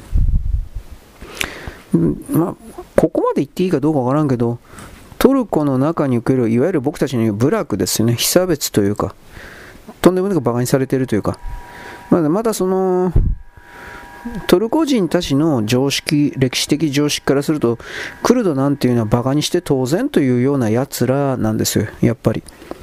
自分たちの国を持てないとかかわいそうな人っていう嘘を必死にあのクルドの人間勢力は言うけど、トルコ人の言い分からすれば、いやいやいや、お前ら関係する国のですね、傭兵やってただけだし、嘘ついて騙して裏切ってる山ほどやってたんじゃん。というふうなことをへっちゃらで何何億倍にしても返されるんですよ。それはやっぱりトルコ人たちの方が正しいというか、そういう反論はトルコ人に任せといた方がいいんじゃないかなと思う。いろいろあるんだろうけど。えー、オイシックス会場、えー、なんだっけ、辞任に追いかオイシックスってなんだよ？意味わかんねえな。うーん。えー、っとね、あ、これ共産党がどうしたこうした。まあ、とりあえず実体経済とは関係なくて、日本の株式ね、株価ね、バブルだ、こんなことあってはならないとか、なんかそういうことらしいですけど、バカは死ねとか、あすみません、死ねなんて言ってすみません。ということも思うわけです。うーん、うん、うん、うん。中国のメガソーラー。えー、っとね、どこだったっけ？えー、あれ、どっか行っちゃったよ。あ、これだ。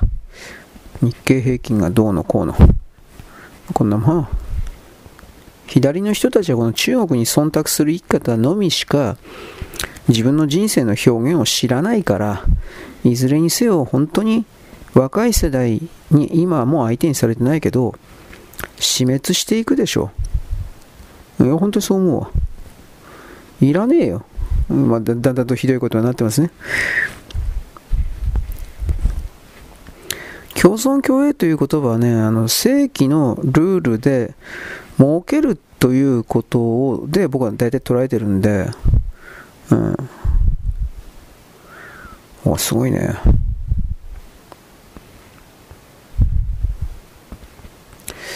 えースーパークレイジー君、市議会議員を辞職へ。知人の30代女性ホテルに無理やり押し込んでベッドに押し出して馬乗りになるのバカじゃねえのこいつ。何なのこいつ。はい。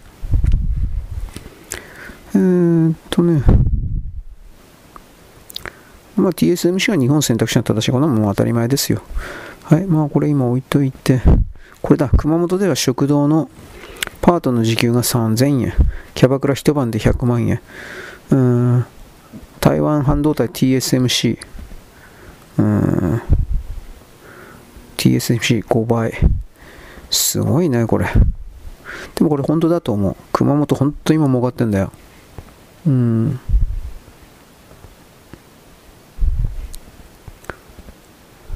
よいしょ。まあ、並べた、いや、こんなとこに住んでみたいな、こう、すごい。すごいどころじゃない、あのー、儲かった的なもんですよ。はっきり言うけど。羨ましいです。これは本当素直に俺羨ましいって言うわ。これただのバブルっていうよりも多分だいぶ続きますよ、これ。本当に。コピー。はい。もうこれコピーして貼っとこう。はい。えー、っとね。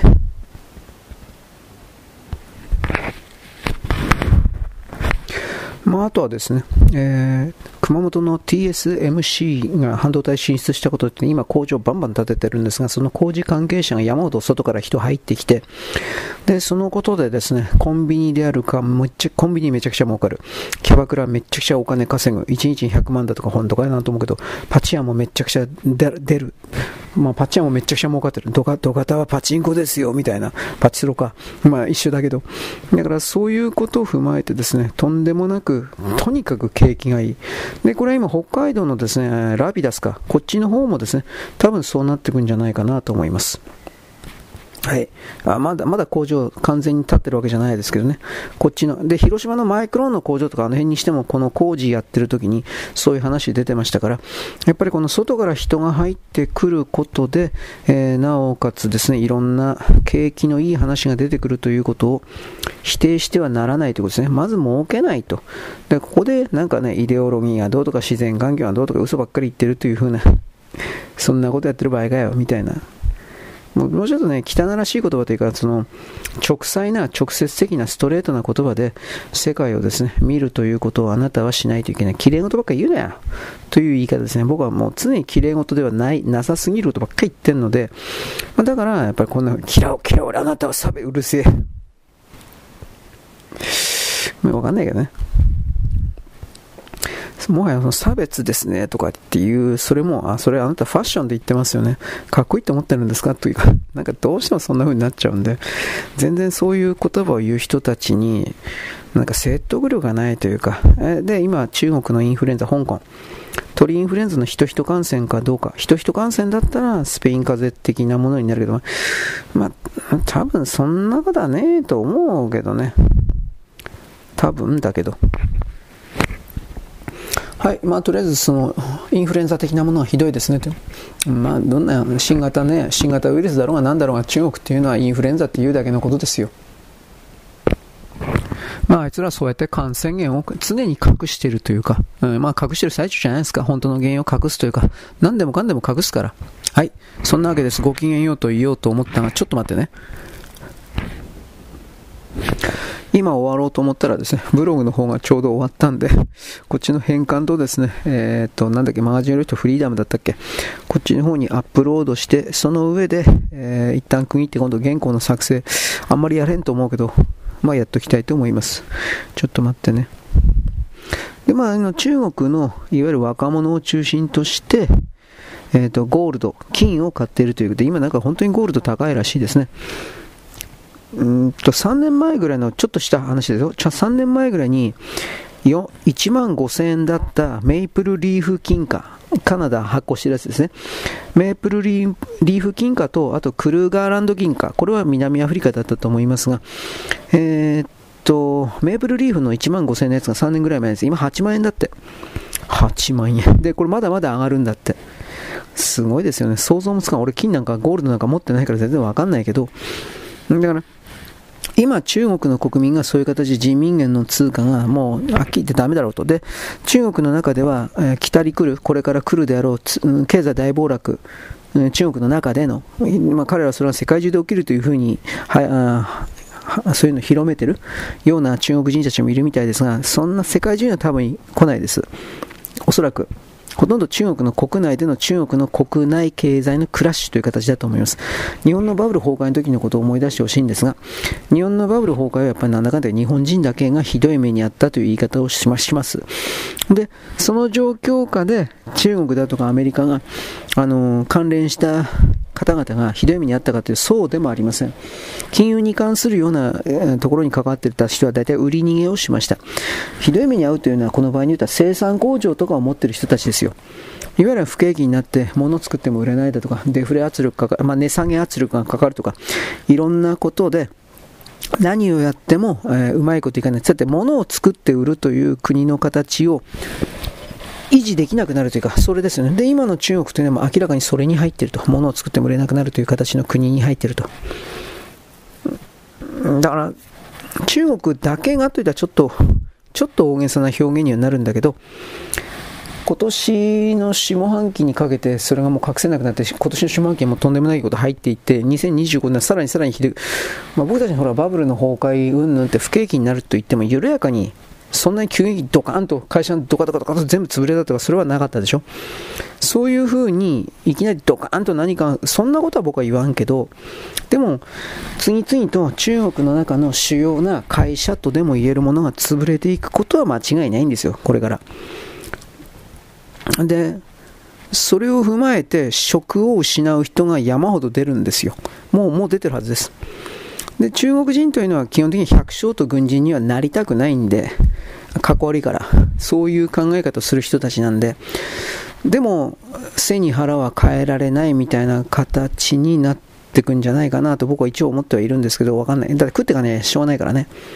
えー、っと、ちょ、ちょっと待ってね。これは、えー、っと、ちょっと待って。新しき、起動する。起動、する、なんだっけ、断末魔システムだったっけ？だ、断魔、断末魔システムかな？はい。ちょっと待ってね、選択してコピーして、まあ、この辺りに関しては、だからその中国人ほど自分自身の財産を守るとか命を守るとか、えー、まあ、来世を信じてないから、イスラム教のあんなやつらと違って、まあ、それは正しいといえば正しいんだけど、だから信じてないから徹底的に現世の利益に中国人ほどこだわるような人々はいないという言い方を一旦はします。うん、で、やっぱりその若い時から資産を増や、まあ、資産を増やしたいとうんなさめ誰だと思うことなんだけど、資産保全するだとか、まあ、それも悪いとは言いません。で、どんな悪いことしても騙してもそれを仕掛けるんだ、やりたいんだというふうな気持ちを持っているという、こんな言葉を言っちゃってもいいんでしょうね、やっぱり。でもその先に一体何があるのかに関しては僕ちょっとわかんないけどね。つまり騙すだけ騙して、うん、盗むだけ盗んで壊すだけ壊して、じゃあその先に何があるのかということを提示しないといけないという言い方をするんですが、そういう世界の認識というか捉え方は中国人はしない、またはできていないから、そんな問いかけを中国人に、いわゆる中国人のエリートと勝手に自称するような人と決めますが、そういう人ですらそんな言葉に対して回答を出すことは、答えを出すことはきっとできないだろうなと僕は見ています。はい。というわけで僕は今、マガジンエルフトフリーダムだったっけ？あ、めんどくせえ。ということにおける、えー、ちょっと待って。えー、っと、これは、えい。まあ、とにかく、えー、っと、アップロードですか？をや、や、や、や、やっています。はいはいはいはい。はい。えー、っと、これどうだったかな？えー、っと、こいつか。まあ、そのことでですね、とりあえず、僕たちは、あのーまず日本人として日本の生活をどう守っていくのか。あの、そんな簡単に大量にたくさんの中国人たちが私たちのあなたの住んでいる町にあの逃げ込んでくるだとか、そういういい加減なことは僕は言わんけれども、しかしそれは今までは全くその可能性というか考え方をする必要はなかったんだけど、ゼロだったんだけど、これからは違いますよという言い方をやっぱり言わざるを得ないですね。だから、そういうのを踏まえて、えー、まあ、自分を守る、自分の生活を守る、自分の、まあ、何かを守るという言い方なんでしょうね。だって中国人は日本に対して同化しないもん。まあ、私昨日おはがきいただいて、いただいて、蕨と川口で、蕨はクルド人が多くて、川口はまだ西川口か、西川口は中国人だいぶいるんだけど、西川口の連中はそれでも少しずつ日本の中に混ざろうというか、同化しようというか、ルールを守ろうというやつがいるみたいだけど、クルドは全然ダメだみたいな、そういうおはがきいただいて、まあそうなんだろうなと。まあ、根底にあるのはやっぱりイスラム教だと僕は思います。イスラム教徒は、イスラム教徒以外の存在は自分たちよりも下だ、劣っている。要はね、そのイスラム教を信じてるだけの存在のくせしゃーって、あの絶対なる神、アラーですか？アラーに近いのは自分たち近ければ偉い。近ければ何の努力もしなくても能力をしなくても自分たちは神と神に等しい。うん、神が、アラーが自分の存在を引き上げてくれるというか、まあ、そう信じちゃってるからね、これ中国人が自分自身のことを世界で最高の存在だ。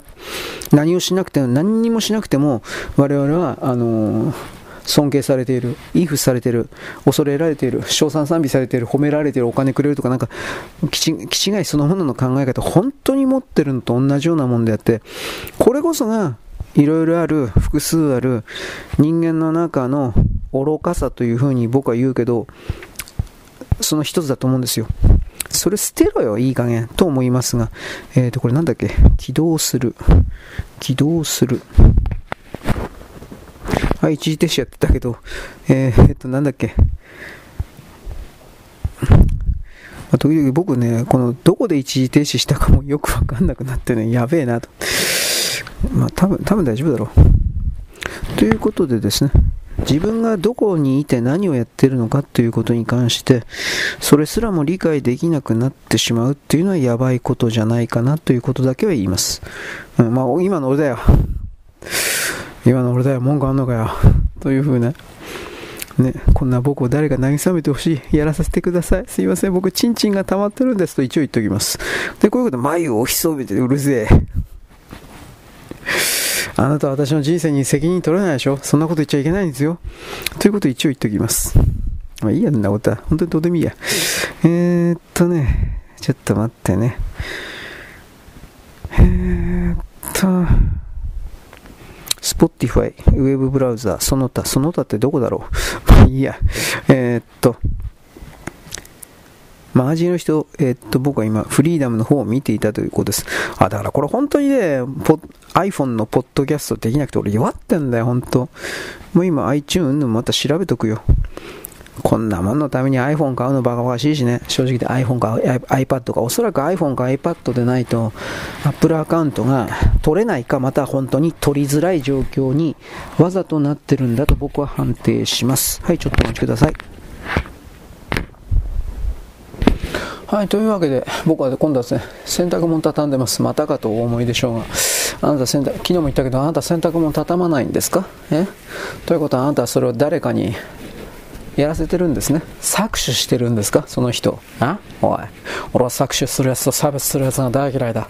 というふうなことは、僕はきれい事の人間なんで、ね、かっこいい正義の人をですね、演出してみせたら、女にモテないかな、やらしてくんねえかな、こういうことだけで僕は毎日を生きてるんで、それがですね、もちろんやらしてくれる人間なんかいないんですよ。いないんだけど、そういうことを言うことによってですね、希望、自分の中に希望の光をですね、灯すわけです。で、こういう表現を使うですね、どっかの、どっかの人たちが、眉を潜めてですね、こんなこんないやらしい下品なことばっかりで何なのこの人というふうにブツブツと言いながらブツブツと言いながら聞くな。というふうな僕はこういう人たちにも忖度はいたしません。ラジオトークのですね喋ってる人たちなんかでもこうああこういう人にこんな気を使わなくちゃいけないなこういういやらしい的なこと言っちゃいけないなみたいな形でだんだんと自分で自分自身をですねあのなんか縛っていくわけです。そしてですね気づいたら、ままあ、最初からつまんなかったんだけど全く面白くないこと言ってるわけですよ。はっきり言うけど。相手のコメント欄を最初から期待した上でですね喋っているようなリスリスナーじゃないか。なんかトーカーですか。なんでトーカーって変な言葉がいますね。いやそれも結構ですよ。だけどその あなたなる喋ってるあなたなる存在を引き出すためにわざわざとあなんかコメントやってくれるような人なんかいないですよ。うんまあ、そういうのをいるとすらよっぽど暇なんでその世の中には変な人もいてそうコメントを自分の正体がバレないからコメントというものを出すことが好きな人っていうのもやっぱりいるんですよ。それどういう人か分かりますか？相手を支配コントロールするのが好きな人なんですよ。はっきり言うけど。ネットの中でいいねだとかフォローだとか あとはなんか、紋切り型のというか、いろんな言葉をですね、出してきて、なんかくれないかなという、この場合のなんかくれないかなっていうのは、その、自分の言葉を投げつけた相手が自分自身に対して気持ちの良い返事をくれないかなという期待がある。つまりそれ自身もやっぱり相手から何かを奪うことを得られることをもらえることを期待した動きなんですよ。自分自身が5円か10円ぐらいしか差し出さないのに相手がロールスロイスだとか なんかくれないかなみたいなそういう根性があるわけです。そんなんではいけないんじゃないかなということを僕は言います。まあすべからく全ての人は自分の中にそういう相手からただで何かを奪い取ろうとする気持ちが当然のようにあるのだという全員にに人類全部に。あるのだというこのシステムに気づいた上で本当は発言とか表現とか行動だとか一連をやるべきというかやった方がおそらくはそういうふうにやった方がおそらくはトラブルが減るんじゃないかなということを言います。まあ一番そのトラブルが出ないのは黙ってることなんですけどね。無言。何にも言わないこと。まあそれははっきり言えば何にも起きないですよね。基本的には。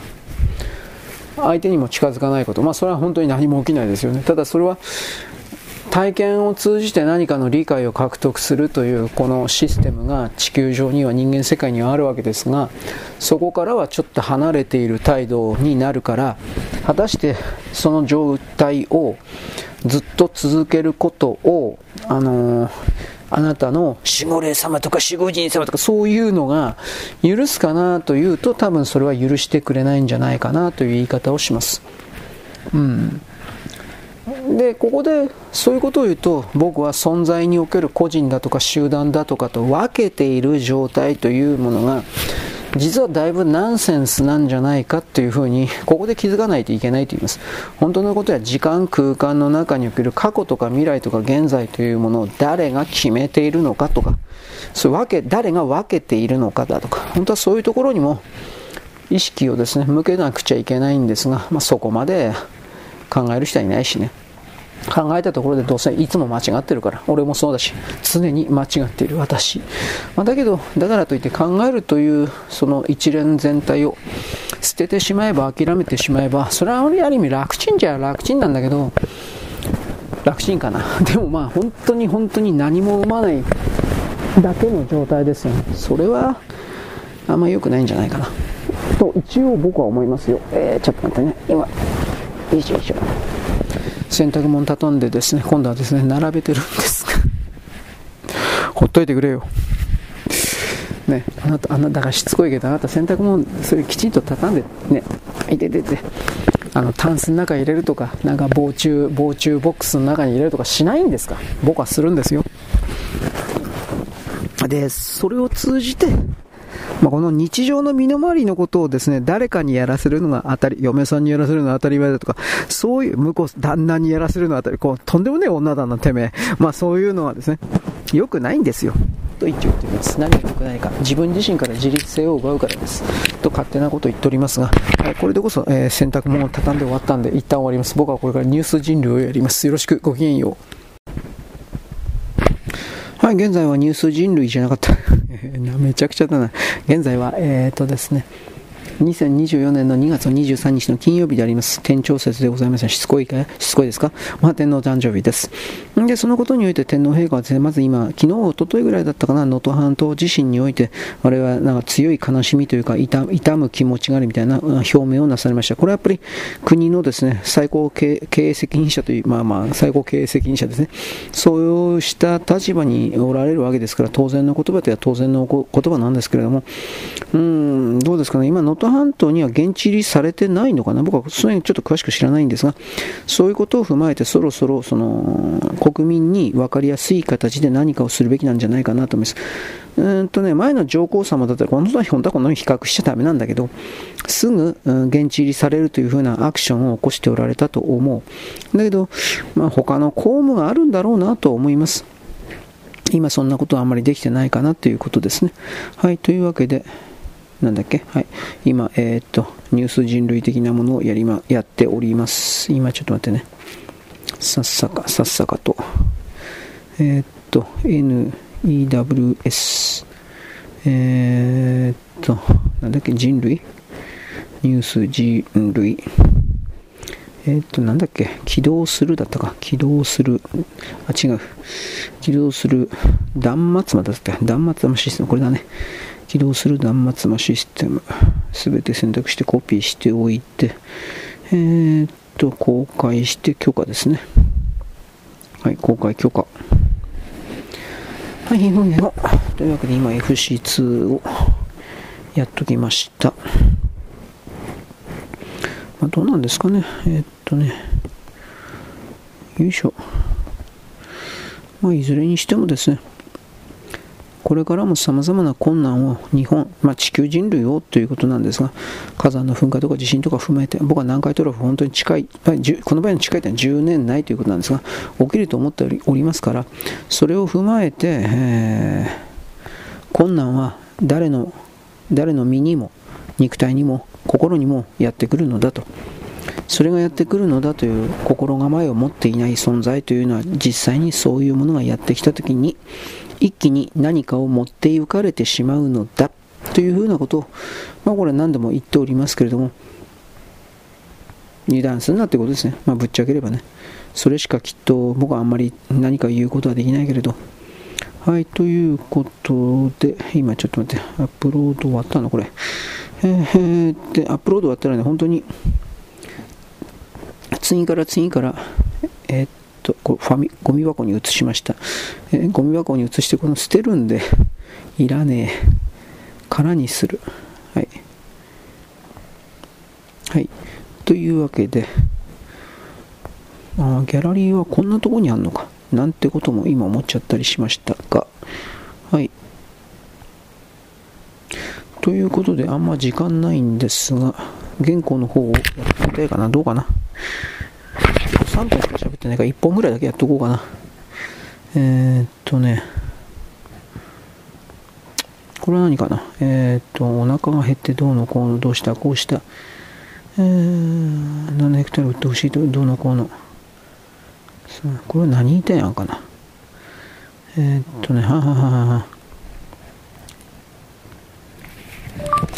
この記事は朝日新聞記事初であり、朝日新聞としては、熊本地域に日本の国力を増大させる TSMC を含める半導体が進出してくることが気に入らなくて仕方ない。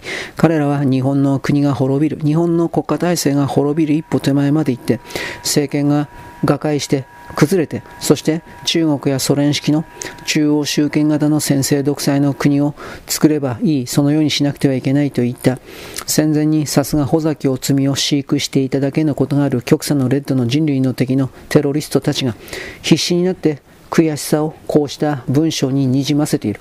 彼らを絶滅させなければ我々に未来はないと私は言っておく。まあそういうことですね。まあ、早い話が、あの半導体工場がやってきて熊本が儲かるということが許せないんですよ。はっきり言うけど。なんちゅうやつらだと思うけどね。うん、朝朝新聞、朝日新聞だろう。朝日新聞としては、うーん、気に入ら気に入らなくてしかない。冗談じゃない。うん。一歩手前で政権が崩れて、そして中国やソ連の先制独裁型の国。先制。先生、これ違うな。先生、あ、これですね。いった。うん、さすが尾崎穂美。尾崎穂美出ないんかよ。尾崎穂美。出ないかな。あ、出た。穂美を飼育していただけあって、えー、下だけ。だけの極左のレッドのこれなんだろうなにじませていると。まあ、というのは朝日毎日はこれもう商売で様式美でこういうことやってるけどいい加減どっか消えろと僕はそういうことを思いますね。はい。というわけで1本だけ言いました。でもう1本言っとこうかな。5分しか喋ってないから。うーんとね、電気自動車でございましたと書いてありますね。うーんと、海南とフェリーがどうしたこうして電気自動車18台。えー、電気自18台しか積載できない。どういうことやねん。なんで、ね、18台しか飛べないの？どういうこと？えー、十数キロ。ははははははいはいはいはい。なんとなく分かった。中華の電気自動車は何もしなくてもエンジン、バッテリーのところから火が出て燃える、車が大火災するという事故が現代自動車においては確か3000台ぐらいが燃えたのではなかったか。事故とやらに一生して。だから米国においては現代自動車のこれらの電気自動車は保険が非常に高い値段が。そういうことを踏まえて中国においても BYD を含める様々な電気自動車がフェリーの中でボンボンと燃える事故がこれは過去にもあったけれどそれを懸念して1台の船に18台ちょっとやってられないんじゃないかなといろんなことを思ってしまった。つまり存在そのものが非合理的だということを言いたいわけだはい。というわけで、まあ、まあ、このなんな電気自動車なんかやもうやめちまえと思うけどね。うん。うんうんうんうん。えー、っとねだ、だから勉強、まあ、米国においてね、保険高いんですよ、確か。で、中国もだから似たようなもんじゃないですかね。うん、ボンボン無理が過去にあったけれど、ボンボと思えるじゃなくて燃えるだよ。勘弁してくれよ、おい。うん、一層、一台、一層ですね。一層の船に、うん、思ってしまったと。まあ、その電気自動車そのものの存在はやっぱ非合理的だと。そんな風に言わざるを得ないわけですね。はい、そんなわけで8分ぐらい喋ってからこの辺にしておきます。あとは原稿いきます。よろしく、ごきげんよう。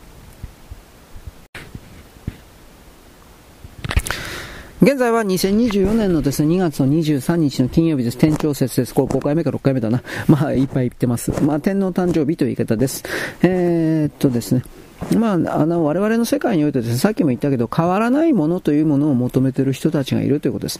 それはあの、社会においてですね、もう今の社会の中についていけないわ、みたいな、まあ、年寄りの人はそう言いますけれども、まあ、それでも本当はついていかなくちゃいけないんだけれども、しかし、ついていくと言いながら、迎合的に従っているだけという動きも、まあ、結果としてそうなっているという、この考え方もあるわけで、いろいろ難しいですねと言います。つまり、その中で自分なるものを、自分とは何か、何者でどこに来てどこに行くのか、どうなるのか、みたいなことを常に考えて続けていないと、外からの入ってくるような様々な情報によって自分が、え、流されてしまうというか、それはあり得ますので、流された先にですね、自分が自分ではないものに、かつての自分ではないものに、え、変えられてしまう、変えられてしまったことにすら気づかないというか、そういう愚かな自分という言葉を使いますが、そう、なんていうかな、なってしまうかもしれない。これはわかりませんが。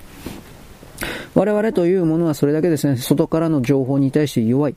あのー、自分がないからという言い方もしますけどね。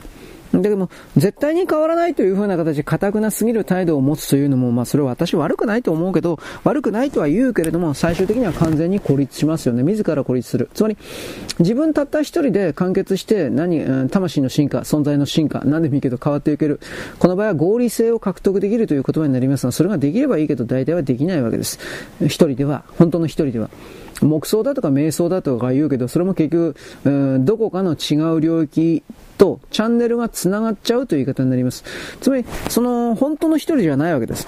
例えば中空の存在におけるですね、えー、真空の中に自分たった一人が浮かんでいるという状態をイメージしてほしいんですが、そんな状態でですね、えー、なんていうか進歩だとか進化だとかができるのかということを真面目に考えてほしいわけです。おそらくそれはできません。誰かなる、それは外側からなる、えー、自分よりも前の時点でという言い方を使いましょうか。それを通じて何かの回答を得た、うーん、意識を得た、知識を得た。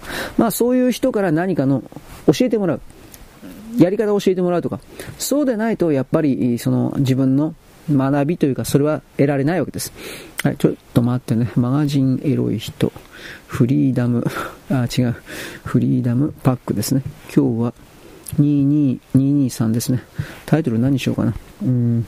始まった日にしとこう。もうどうでもいいや、もう。えー、始まった日。はい。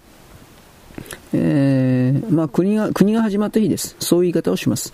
えっ、ー、と、すべて選択。まあでもあんまり、まあ俺のこんなね、ブログのタイトルがどうとかそんなもんに深い意味をですね、見つけるというか、求めるとか、そんな人は全くいないんで、まあこれは何でも言いますけれども、削除された時に、えー、バックアップで、えー、こことここにこれがありますよ、ということを言う時に、タイトルがないと不便だろうという、そういう思惑から来ています。あまり深い意味ありません。ないだろ、そんなもん。どこにあんだよ、そんなことはよ。ということを言います。フリーダムパック始まってはい。そしたら、あとはですね、ラジオトークに行っとかないかんですね、ラジオトーク。これ聞いてる人いるからね、一人か二人いるわ。うん、別にその人はダダメだとか邪魔だとかは別に俺言わないんだけど、なんでラジオトークなんかで聞くんかなとは思う。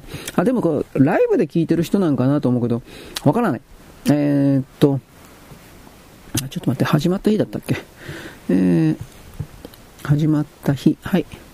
うん、ライブで聞いてるからということなのかな？ちょっと、まあ、あんまり詳しくはあの考えてないというか思ってはいないんだけど、うん、だから、どうですかね、僕はあの録音でこれアップしてから、でも録音でアップしたやつにしても1人か2人聞いてるんですよね。でもこれはいわゆるあの事務所というか業者というかこのラジオトークの関係者が、うん、聞いてるというかそのデータを取ってるだけなんじゃないかなという気もするから、なんとも言えないですね。始まった日。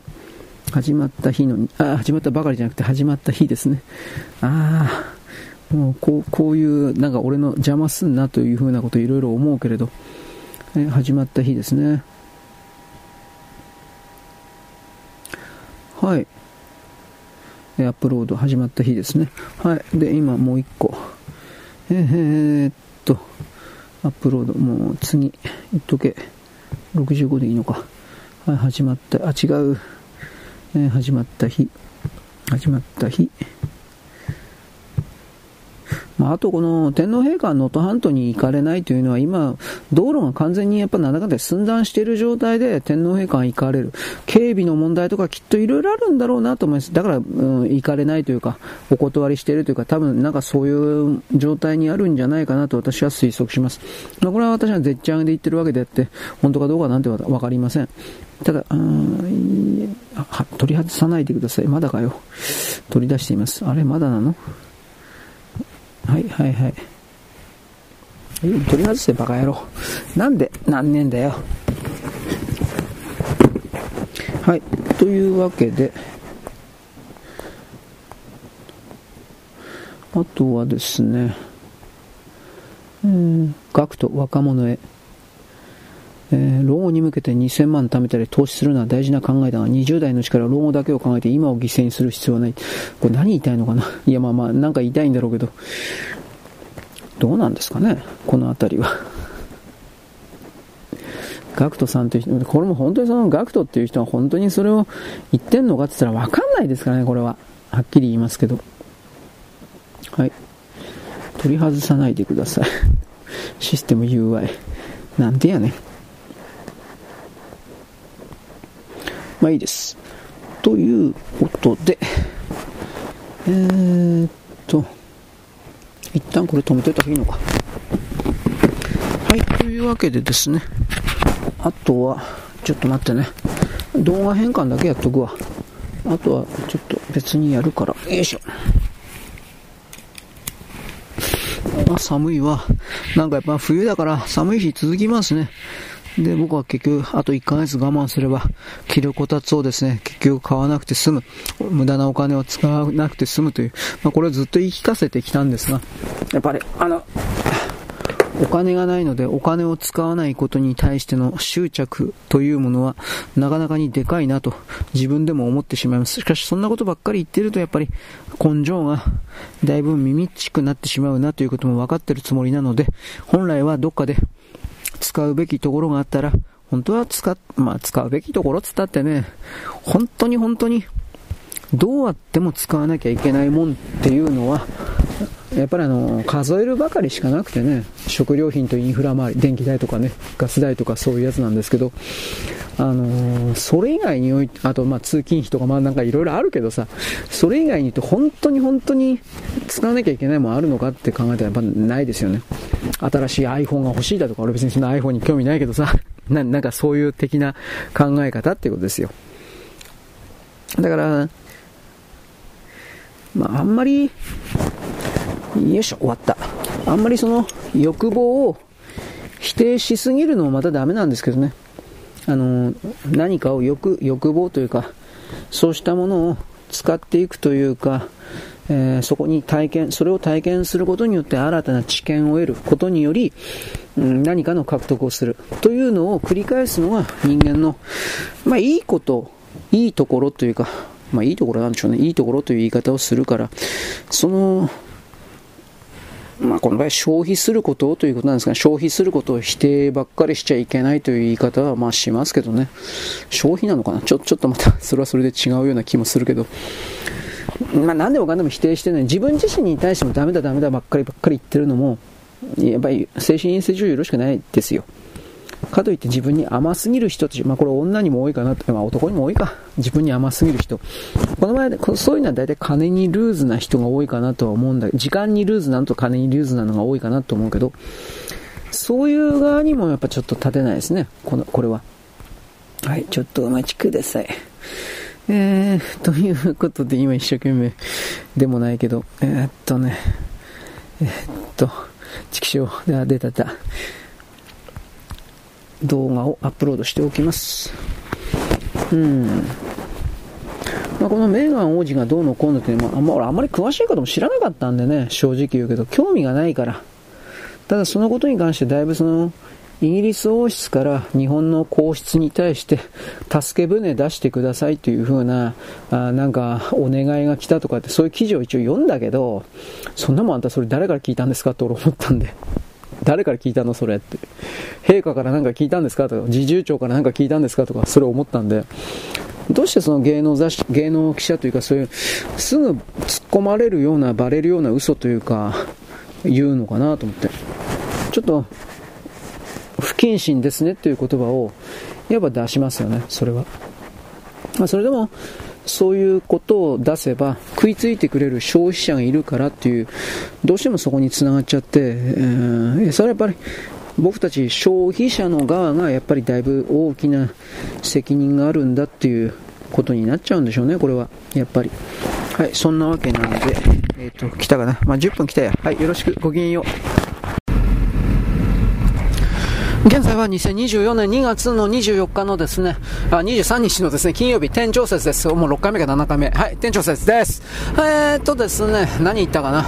えー、なんかあのー、今日ね、店長説だからどうのこうの関係ないとは思いますけど、え、っと、えっと、黒柳、黒柳徹子さんがですね、徹子の部屋の、これは1年に1回がやってんのかな？よくわからんけど、1時間か2時間の特番的なものをやってました。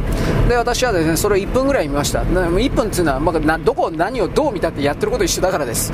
まあ、ゲスト呼んでですね、徹子さんが喋る。でも逆に、えー、その普通のことを喋り続けるというのがどんだけ大変かということは僕はなんとなく分かってるつもりではあるので、徹子さんすげえなと。これは本当に賞賛賛美というか、うん、本当すげえなと思います。だけれどもまあ、徹子さんにしてみれば、それはあのー、毎日、毎日、毎日ですね、そういう徹子のやってね、毎日の、まあ土日やってないけど、毎日のルーチンワークの一つでありますから、ある意味慣れっこになってるのかもしれません。ただ下調べにおいてその会う人の経歴であるとか例えばその人の、えー、過去に書いたような著作を全部読むだ全部は大げさか。でも何冊か読むだとか。そういうことの下調べはこれはどんなインタビューでも基本的にはしますけどやっぱりそれを毎日欠かさずやっておられるそうです。すげえな。うん。で今はさすがにやってねえと思うんだけどえー、なんか舞台、今舞台やってないと思うんだけど、なんか舞台、ちょっと前は、2、3年前か、舞台に出ていたとか言って、そういう記事を読んだことある。えー、本当かよと 思ったけど、そんなもん体続くんかいみたいな。ということもね、まさすがにだからや、もうあの人90ぐらいでしょ？ももっと上かな？知らんけど。だから、うーん、なんか100までやるとかって、なんか記事読んだな。いや、やっちゃダメだって言ってるわけじゃないけど、すごいですよね。もう本当にすごいですよね。という言葉しか俺は出てこんわ。人間の可能性というものを徹子さんのその行動であの活動で見たというか。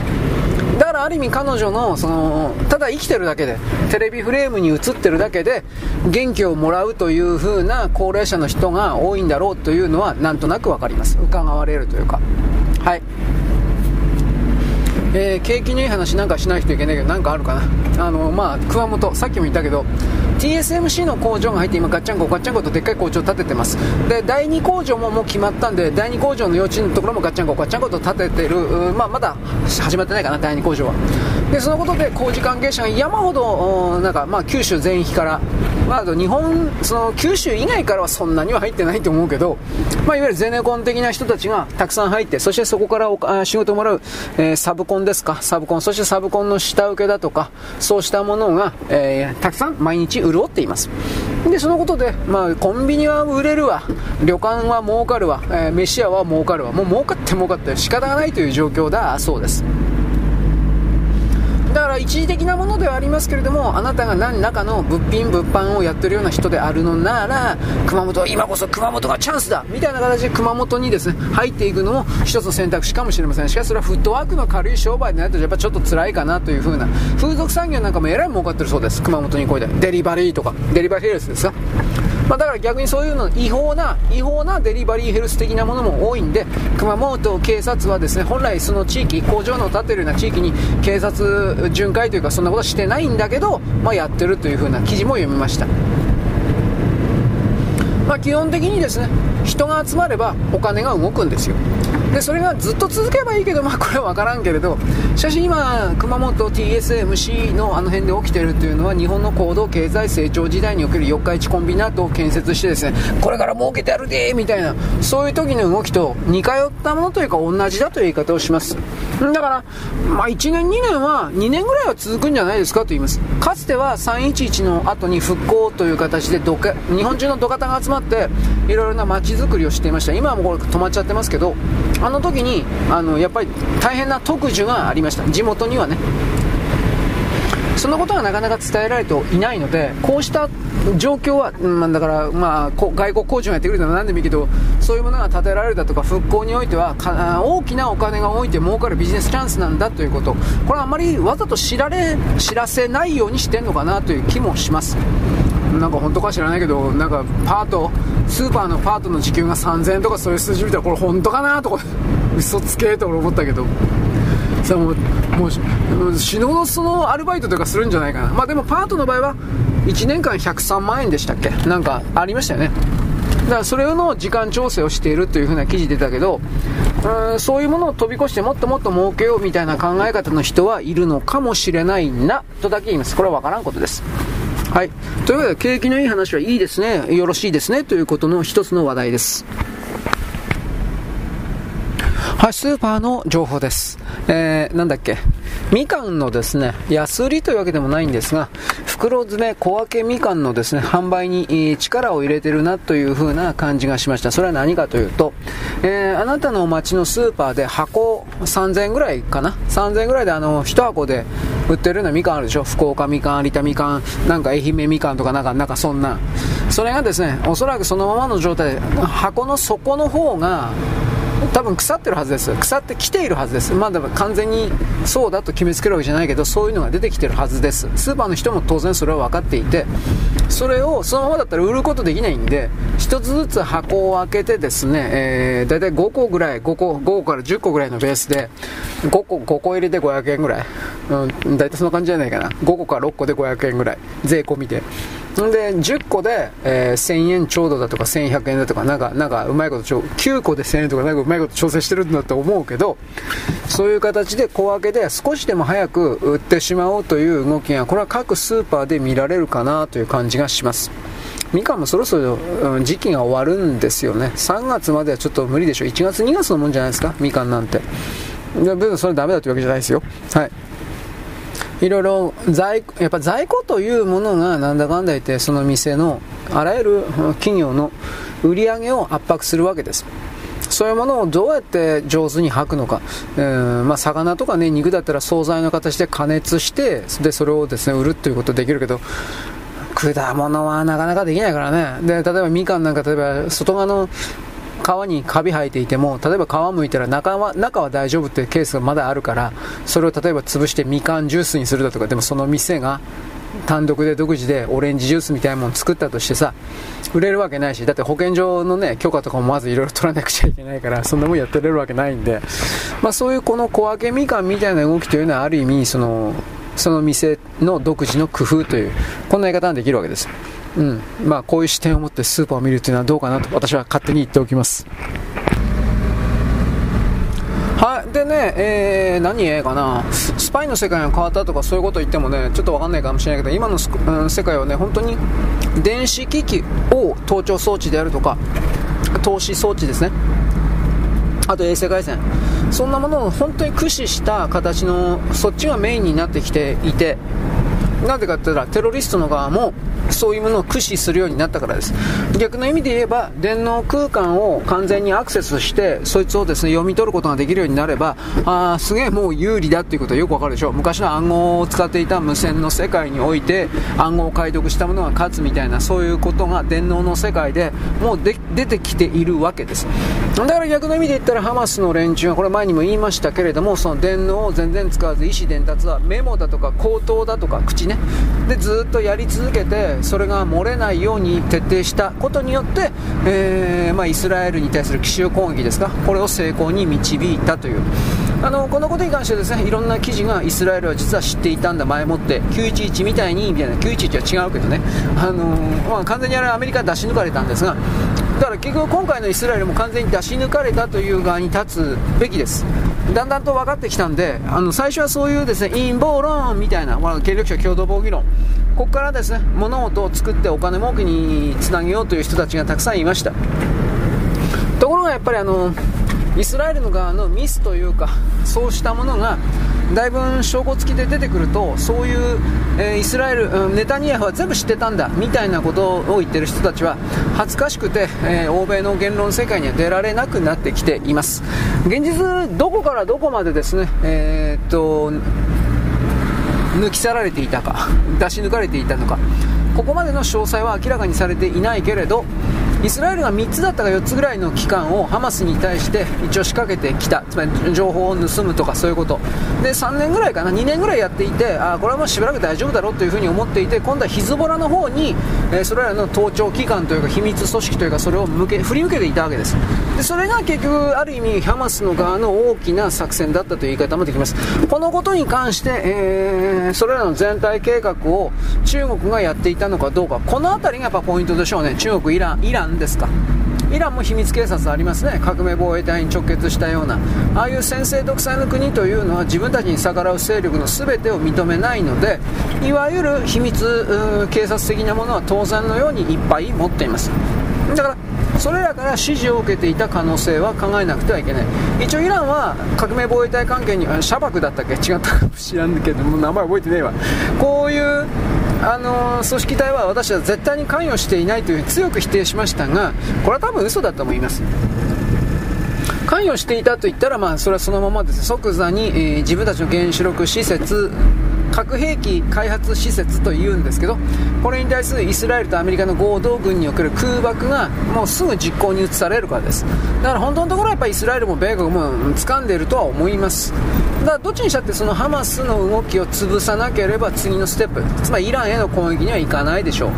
でハマスへのですね大規模攻撃ラファでしたね。ラファに対しての大規模攻撃は、えー、数週今私ちょっと前1週間ぐらいって言ったけどいやそうじゃなくてもう数週間かかるんじゃないかというアメリカはだいぶ難色を示しているそうです。イスラエルの側があまりにも乱暴なのでいやこれはちょっと国際的非難を浴びるだろうと。そしたらその今イスラエルのケツを持っているアメリカもですねただでは済まないわけです。なので、え、ちょっとやめとけ。というふうな形のですねいろいろが話し合われているとされます。いろいろっつったってね もう分かんないけど。でも爆弾落とすんだね結局のところは。だから、まあ、その爆弾の落とし方をもうちょっとうん少ないものにするって言い方なんですか？数多いもんじゃなくて少ないものにするって言い方ですかね。そういうことが一応言われているとは言います。どうだろう。どっちにしたってでもそのラファのラファ地区の人々がそこから逃げられないのであればやっぱ大量に死ぬのはまあ、確定的なんじゃないかなと思う。でもイスラエルはもうそれでも構わないと決めてるので人質人質解放が優先事項ではないってもはっきり言っちゃってるので3日4日。だからこれはやっぱり大規模侵攻は行われるんだろうと私は見ますけどね。はいよろしく。ごきげんよう。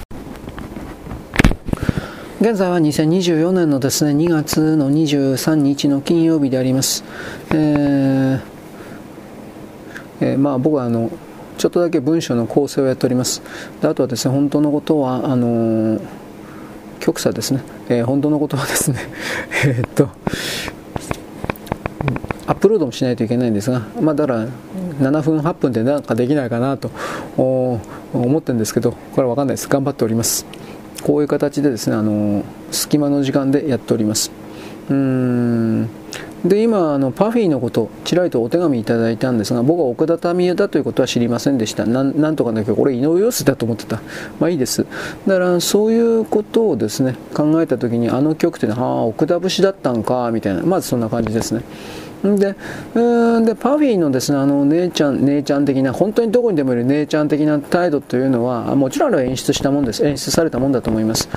実際のパフィーのあの二人組があんな雑な、あ本当のリアル姉ちゃんみたいな、なんかそれは多分ないと思うんですけどね。うん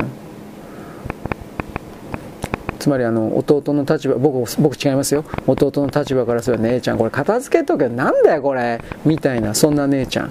間違いなく。ああなんとか腹減ったからなんか飯作ってこんな姉ちゃん。いるんだこれが。本当に。であのだからパフィーが初めて出た頃なんでしょうかね。しばらく経ってからなんでしょうかね。あのー、パフィーのことを表してですねこんな姉ちゃんみたいな女嫌だという言葉を僕は聞いたことあるんです。なんか非常に深い言葉だったんで僕はこれはねあんまり触れなかったんだけどそいつは姉ちゃんが女子校でね、えー、まあまあいろいろ大変だったそうです。はい。はい。まあ女子校の女は大体大変なんですよ。きっと。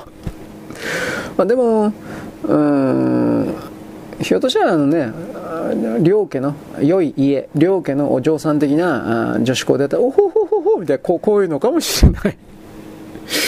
う んうん。分かんないけどそ,、まあ、そういう両家のね上流階級的なあのーそんな女子校って世の中にあるのかな？きっとあると思うけど俺そのその情は知らないですよ。うん。でまあそういうね家だったらひょっとしたらちょっとはねあのー上品なお姉ちゃん？知らんけど。そういうことかもしれないけどさ。うん。だけど大体の姉ちゃんはあ下町の姉ちゃんとかそういうのはあの弟に対してですね殴る蹴るみたいな姉ちゃんなんで基本的には。ヒステリーで殴る蹴るみたいな姉ちゃんが大体多いんで。やっぱそれのですねえー、それをイメージさせるかのようなビジュアルを持っているうんパフィーという全体ですか？全体構造というかなんというか。それがやっぱりなんというかね女どもにはまず支持されたんでしょうね。そそういう言い方を僕言うんですけど。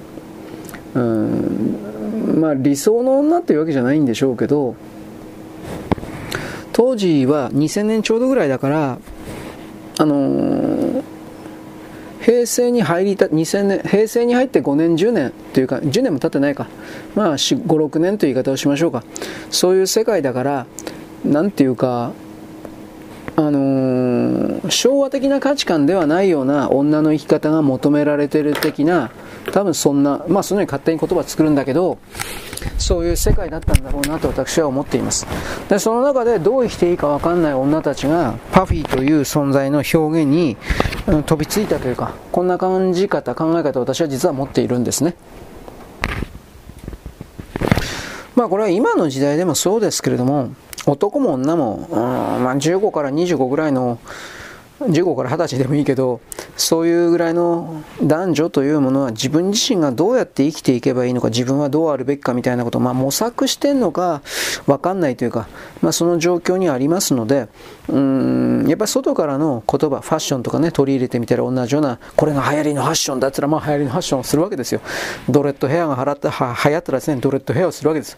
あんなもんどこにいんだと思うけどまあそれは個人の趣味なんで別にいいんですけどで、そういう中で自分が、うん、例えばお父さんお母さんの中に何とか早く嫁に行きなさいみたいな、こんな、こんな、こんな圧力をかけられていたりなんかするとですね、分かってるわよみたいな、なんか怒っちゃったりなんかするような姉ちゃんがいたとしてですね、そういうストレス、葛藤を抱えている的な姉ちゃん、女のね、その中にパフィーというもの、あのファッションとあの歌い方で出てくるわけです。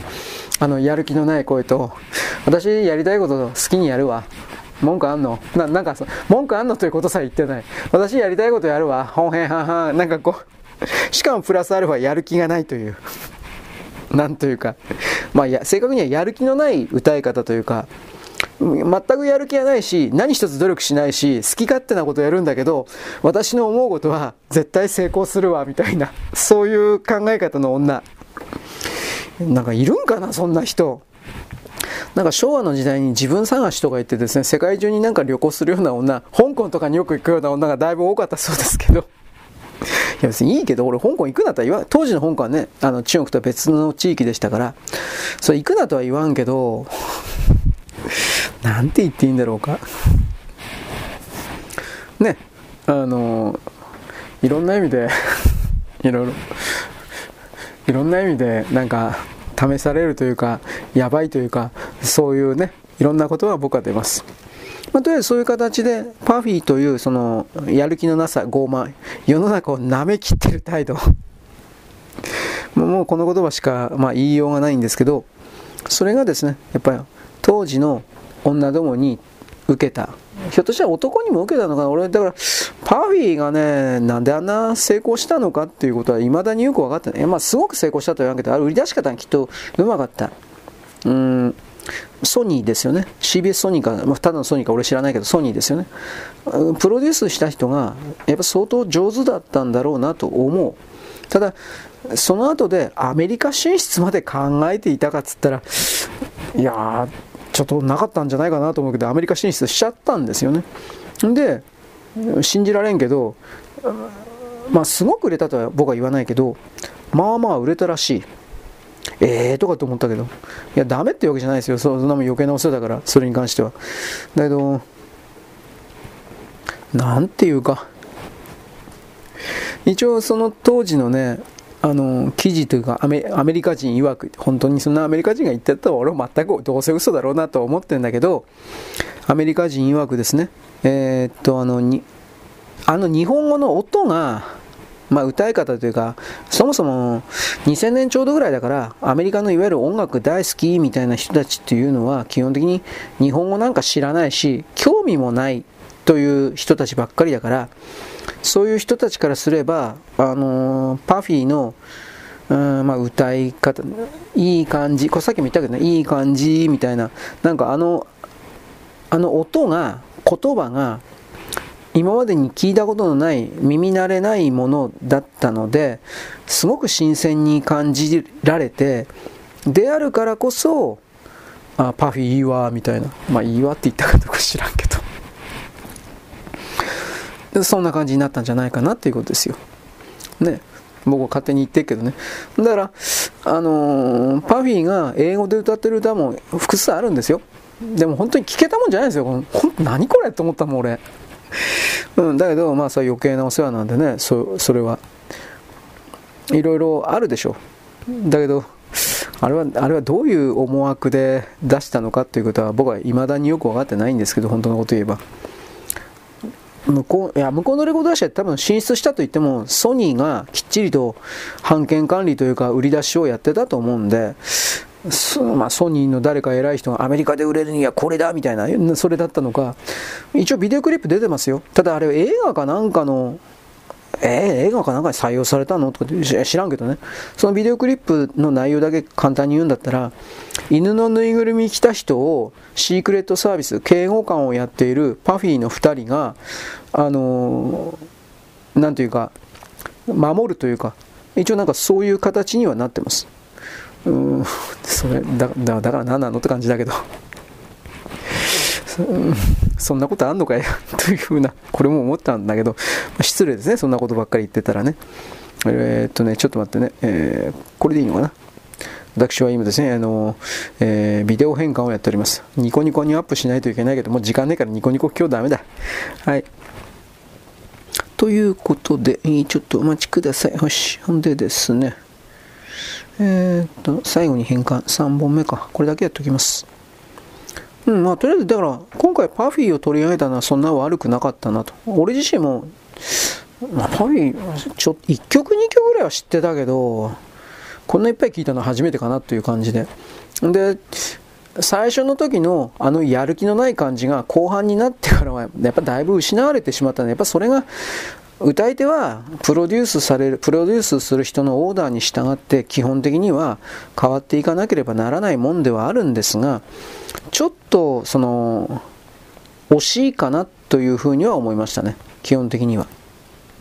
うん、あのー、あの、やる気のないだらけた、その、お前やる気あんのかよみたいな、あ、なんかわかるでしょそれが、ある意味パフィーの持ち味だったのでそういう部分がなくなっちゃってるかなというふうに見えるのはちょっともったいないかなという気はしました。うん、だけどまあ10年、今でも活動してるのか、まあでも10年以上は活動していたと思うから、今でも別に引退してるわけじゃないけど、10年以上活動している流れの中で、えー、っと、逆に聞くけど、10年間も一つのアーティストをずっと追いかけてるような人っていうのは、そんななかなかいないですからね。だからそこから考えたときに、えー、なんだろう。なるべくしてなったというか、えー、なんか、なんか、なんかそう、そういう、そういう言葉を出すんだけどね。はい。そんなわけで、えー、っとね、アップロード的なことができたんかな。よろしく、ごきげんよう。現在は2024年の2月の23日の金曜日です。店長説です。えー、っと、フランス、フランスにおけるですね、イスラム原理主義者のですね、なんかよくわからないけど、坊主みたいなやつ、えー、ラビっていうのは、ラビはユダヤ教だな。まあ、とりあえずイスラム原理教、イスラム教におけるですね、坊主みたいなやつをですね、えー、フランスが昨日か今日ぐらいの段階で、えー、逮捕して、そして12時間以内に強制送還して、チュニジアというところに、母国がチュニジアなんですかね、僕はちょっとわかんないんですけど、そこに強制送還したという、えー、記事が出ていました。それは、えー、フランスの中にですね、宗教的考え方をベースに民族の国民の分断を図ったという罪です。つまりイスラム教徒でなければ人間に人間ではないみたいななんか多分そういうことを踏まえてなおかつイスラム教の、えー、権利ばっかり主張した。土葬にしろだとかラマダーンがどうだとかなんか食べ物が多分そういうことなんだろうなと思います。ある程度は多様性を認めるとか、どうのこうのとか言うけれども、やっぱりやりすぎたということですね。で、これがですね、あの、世界中に今度はあの、なんだろう、移民だとかそういうことを踏まえる、今まで移民はお客様みたいなこと、これ全部変わっていくと思います。なぜならば、外側から入ってきた何の能力もない奪うだけの奴らが、基本的にその国のですね、何もかも奪ってきたということが明らかになってきたことによって、これ以上やると、その時点におけるそのフランス、フランスとかドイツの支配層が、自分たちの存在がもう消し去られてしまう。だって子供たくさん産むから、スラム教の連中は。そういうことを踏まえて本当に危機感を感じてこれから追い出しにかかるというふうなことに多分なっていくっていうかもうなってると思うんだけどあんまり報道ベースで出てないだけでね。と思います。でこれはトランプ大統領がです、ね、復活するとですね間違いなくそれが強くなっていきます。でその状況において、えー、岸田さんがですね対応できるかまあ無理でしょう。岸田さんほら今外側外国人は神様ですってやってるでしょ。あの人にはっきり自分がないから自分ないです。だからあの外からそのように言えっていうふうに命令されてるだけだと思います。であの人はどこのなんかね経済まあ、経団連の含める日本の経済界はですね移民をたくさん増やればそいつはただ同然で使えるから日本人よりも安さがあるからいいというふうにはこれはアメリカのですねいわゆるグローバリスト的な人たちとですね全く同じ考え方を持ってしまっているのでと一応言います。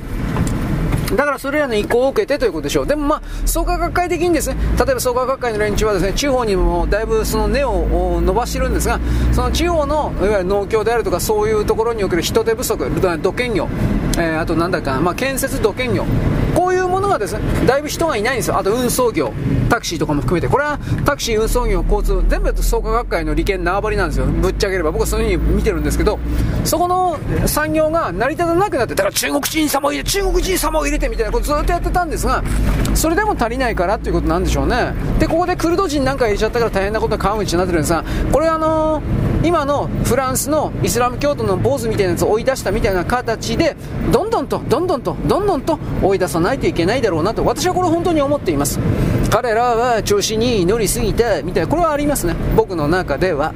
うん。だってその例えばフランスでも日本でもドイツでもいいけどその国を何百年もかけて良い状態にしてきたのは我々なんです。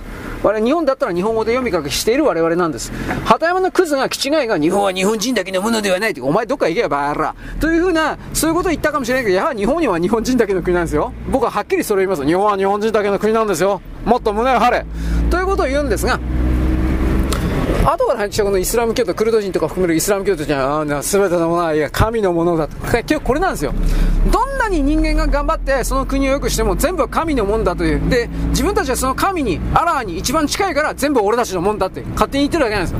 そんなものを許してはならない。僕はこれ本当に思います。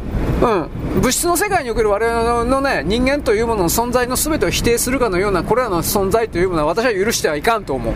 少なくとも正す、正してもらわなくてはいけない。と僕は思う。この場合の正しいってのは、5にいた、5にいれば5に従え、バカ野郎。というような、こういうことを僕は言いたいわけですね。はい、次、中国。あの、中国においてですね、なんか就職率が超超超超超超超超超超超超超スーパー、え、っと、氷河期というふうな報道がですね、昨日、おとといようやく出てきました。ようやくって、前からだよ、バラだ。というふうな、就職率は20%切ってるいや、もっと悪いだろう。というふうな、えー、っとね、清華大学かどっかがですね、えー、福建大学、清華大学ですね、15%から18%。100人いたらですね、え、っとね、10人から10、10人から20人の間ぐらいしか就職できないという現実ができているということ。で、この10人から10、20人って言ってるけど、どうせそれはですね、全部共産党の偉い人、子供たちみたいな、多分そういうことなんですよ。普通の人は多分何もできないというパターンだと僕は思っておりますが、で、そのことでですね、中国人の学生たちはですね、インフルエンサー的これからゴールド買っとけ、もうダメダメなんだ、ゴールドだ。というような形でゴールド買ってるらしいんですが、これもいつまで買わせてもらえるかどうか分かりません。とりあえず自分の資本を、資産をですね、えー、中国人は大体株券で持ってるんだそうです。これは僕はようわからんけど、あの人たちのあれは、それは財産保全は。でもその株券は全く通用できない、そして、えー、信用できない、そして中国の中で今流行ってるのは、これから人民元の大暴落が起きるんだ。みたいなこと、まあこれなんとなく言ってるだけなんじゃないかなと思うけど、僕はでもなんかありそうだなという気はしてるけどまあ置いといて。そうなると実物資産をですね、えー、ゴールド、えーと、ダイヤとか、なんか宝石だとかゴールドとか、でも宝石は多分ダメだろうな、やっぱゴールドなんじゃないですか、金、金、金。だからそういうことにですね、えー、振り向けるという動きは、市民の生活防衛からしても当然かなと思います。関係ないけど、三井金、えー、三井金属だったら三井鉱山か。三井鉱山がですね、なんか北九州、九州のどっかにですね、鉱山持ってるんだったかな。で、持ってて、そこでですね、ゴールド、ゴールドがなんか大量のゴールドが見つかったそうです。というのはこれ去年なんか言ってたような気がして、これどうなったのかなと思って。あ日本ははっきりともっとあ日本は、ね、昔はシルバーの世界一の産出国だったんですね。銀銀銀。で今は金はどうなのか金もないということはないと思うんだけどどどどどどうなんですかね？そもそも日本は火山国だから本当のことやそういうものはあるはずなんですけどね。でもまあむっちゃくちゃはないでしょうね。むっちゃくちゃあったらあだってあの戦争のね第二次大戦第一次大戦とかその戦争の費用を外国から借りるなんてことはあるわけないんでね。ただまあ技術が進みましたから今まで取れなかったところにある深いところにある金を取れるようになった。これはあるかもしれない。なんともわかんない。この辺の情報は気になる人はですね、まあ、調べてくださいという言い方しか今のところできません。まあ、繰り返しますけど、中国がどうなっていくかというのは、我々の日本のバブル崩壊の時の記録をですね、でまあ、これネットにいっぱいありますから、これをあの参考にすればいいです。大体あれと似たような感じが起きると思います。ただ、中国というのはサイズが大きいから、これが大きくドカンと出てくるのか、それとも時間を置いて少しずつパンパンパンと出てくるのか、これは僕は正直わかんないです。ただ、中国がもう抱えている借金があまりにもでかすぎるというか、返せるわけないんで、普通の常識ならね、2兆円ですよね。2兆円多分超えてると思うんですが、で、これ全部有利子負債なんで、今この瞬間も利子がババババついてるんで、で、これ国内向けの全ての中国国民に押し付けるような2兆円だったら全然問題ないんですけど、なんで、それだったら踏み倒せばいいから。だけどこれ、ここにドルとかのベースで借りてるような海外の借金がどう考えても含まれていて、これが、まさかこれ対外借金2兆円だったら、これ終わってますよ、はっきり言うけど。終わってるどころじゃないわ。だけど、まあ、多分大部分は国内借金で半分ぐらい、もっと分かんないけど、それが国内借金で中国人が、中国政府が中国人に対して借金、あだだめなかったことにするわ、で阿鼻共感で中国人が死にゃいいだけのことなのかもしれませんが、ドルであるとかユーロであるとかの場合の借金においては、知らん顔は多分できない、普通だったら、でも知らん顔するかもしれない、知れないけど、どうかな、できるかな、そんなこと。まあ、だからそういうことを全部見越して、いわゆるアメリカのハイエナ的な人たちはもうだ超ダメだからさっさと逃げるよ、というような形で逃げてるという形ですよね。逃げちゃったというか、か今残ってるのは逃げるに逃げられないというか、人質取られてるとか、生産装置をいっぱい持ってるような人たちが逃げられないでいるというだけでありますけれども、これどうなるかね、まあ、中国がね、こういう人、日本の企業を含めて全部ね、接収する、泥棒する、中国の国家政府のものにするということをどっかで僕はやると思ってるんですよ。で、なおかつ日本の、あの中国に残ってる日本の人たちをスパイ罪貼り付けて、全部、とら、あの牢屋入れるというか、監禁するというか、そこまで本当にやると思ってるので、こうずっと追い詰められると。で、そこに行くか、世界中をですね、ウイルスだらけにして、えー、パンデミックを起こしてまたなかったことにするとか、なんかいろいろやるか。この辺は僕わかんないです。わかんないけどやるだろうなと思ってます。はい、よろしく。ごきげんよう。現在は2024年の2月の24日かなのですね、土曜日であります。あのー、今日で2年目なんですか？ウクライナとロシアの戦いって。まあ今日か今日前後っていうことですよね。で、そのことで各テレビ、メディア、新聞なんかがいろいろ現在の選挙報告みたいなことやってます。他人事です。で、まあなんだろうね、ウクライナがもう押されてるだとか、あの反転攻勢失敗しただとか、主勢、守る勢に守ってるだとか、いつ、いつ強かったんだよ、ウクライナ。一回もただの一回も勝ってないよ。どうでもいいところをですね、取り返したとかどうのこうのやってるだけで、えー、なんだったかな、後楽園球場1個分だったかな。後楽園球場1個分だったか2個分だったか。それぐらい取り返したとかって言ってたけど、それも結局、ロシアが撤退した分、退却した部分を、あの、勝手に泥棒のように入ってただけです。泥棒って失礼ですけど。だから、なんかもう、本当のこと言うべきですが、これ、これらの情報を出してるのは、大体はアメリカの戦争研究所というところで、戦争研究所の所長というか、それは、えー、まあ、と、ネオコンなんですよ、ぶっちゃければ。うん。マイク・ケーガン、なんだっけ、なんとかケーガン、もう覚えてねえや。ビクトリア・ヌーランド、そして、えー、なんたらオールブライト、もうこれもまあ俺はもう眠たいからもうダメだけど、まあ、とりあえず、あのー、ネオコンと言われてる人、まあ、統一教会という、ネオコンと統一教会なんかいろいろ重なってるから、あのもうめんどくさいんだけど、そういう、うん、ロシアをとりあえず徹底的に潰すんだみたいなことをやってるような人。でそして常に戦争を欲しているような人たち。そうすれば自分たちが儲かるから。それが戦争研究所というものを作って戦争のプロパガンダをやっている。嘘の情報をいっぱい流してるいつも。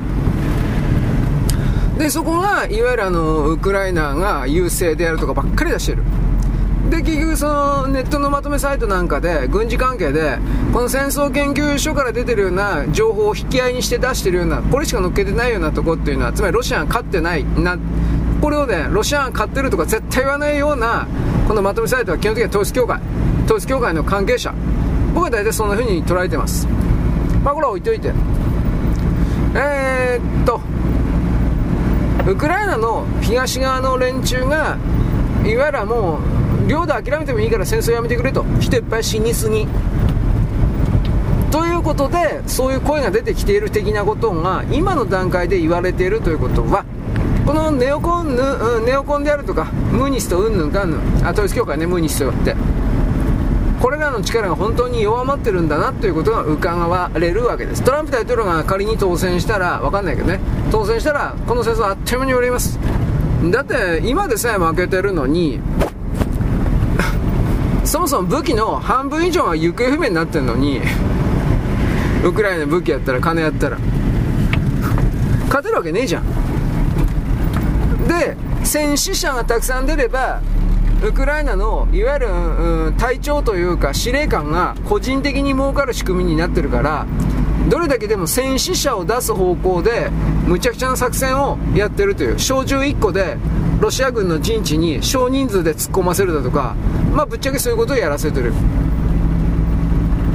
だからウクライナの兵隊が小隊ごと中隊ごと全部ロシアに投降してる。でこの戦争研究所のやつらはロシア人のあのウクライナに投降した連中がアンチプーチンを気取ってなんかあの部隊編成してロシアに戦い挑んでる的な記事をたまに出すけどあれどうも半分以上嘘だと俺は思ってる。僕は思ってる。もしそういう動きあるんだったとしたら、相当なんかあのロシア、ロシアに対して恨みがあるのか、ロシアというかプーチン大統領個人に対して恨みがあるのか、何らかのすねに傷持ってるやつか知らんけど、おそらくそれはロシア人の大多数の総合的意見とは確実に離れた人。だからこれ、こんなもんね、そういう連中の数よりも、ウクライナの小隊中隊レベルで、まあ、大体まで行ってないと思うけど、小隊中隊レベルで、30人とか40人とか 50, 人とか100人に近い人間が丸ごとロシアに白旗上げて、えー、投降しているというこっちの方がよっぽど深刻。しかしこいつを全然伝えない。ヨーロッパのメディア伝えてる。日本が本当に伝えてない。だから日本は、えーと、戦争研究所というかその統一教会の完全なるコントロールのもと支配されてるということはよくわかる。言論空間の中で。だからどっちにしてもこの戦争はロシアの勝ちで終わる。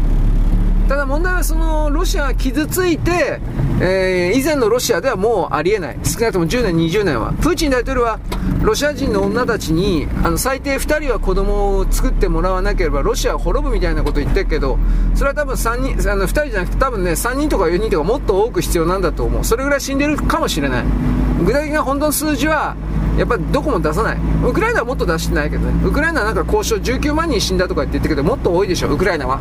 ロシアはどうなのかな？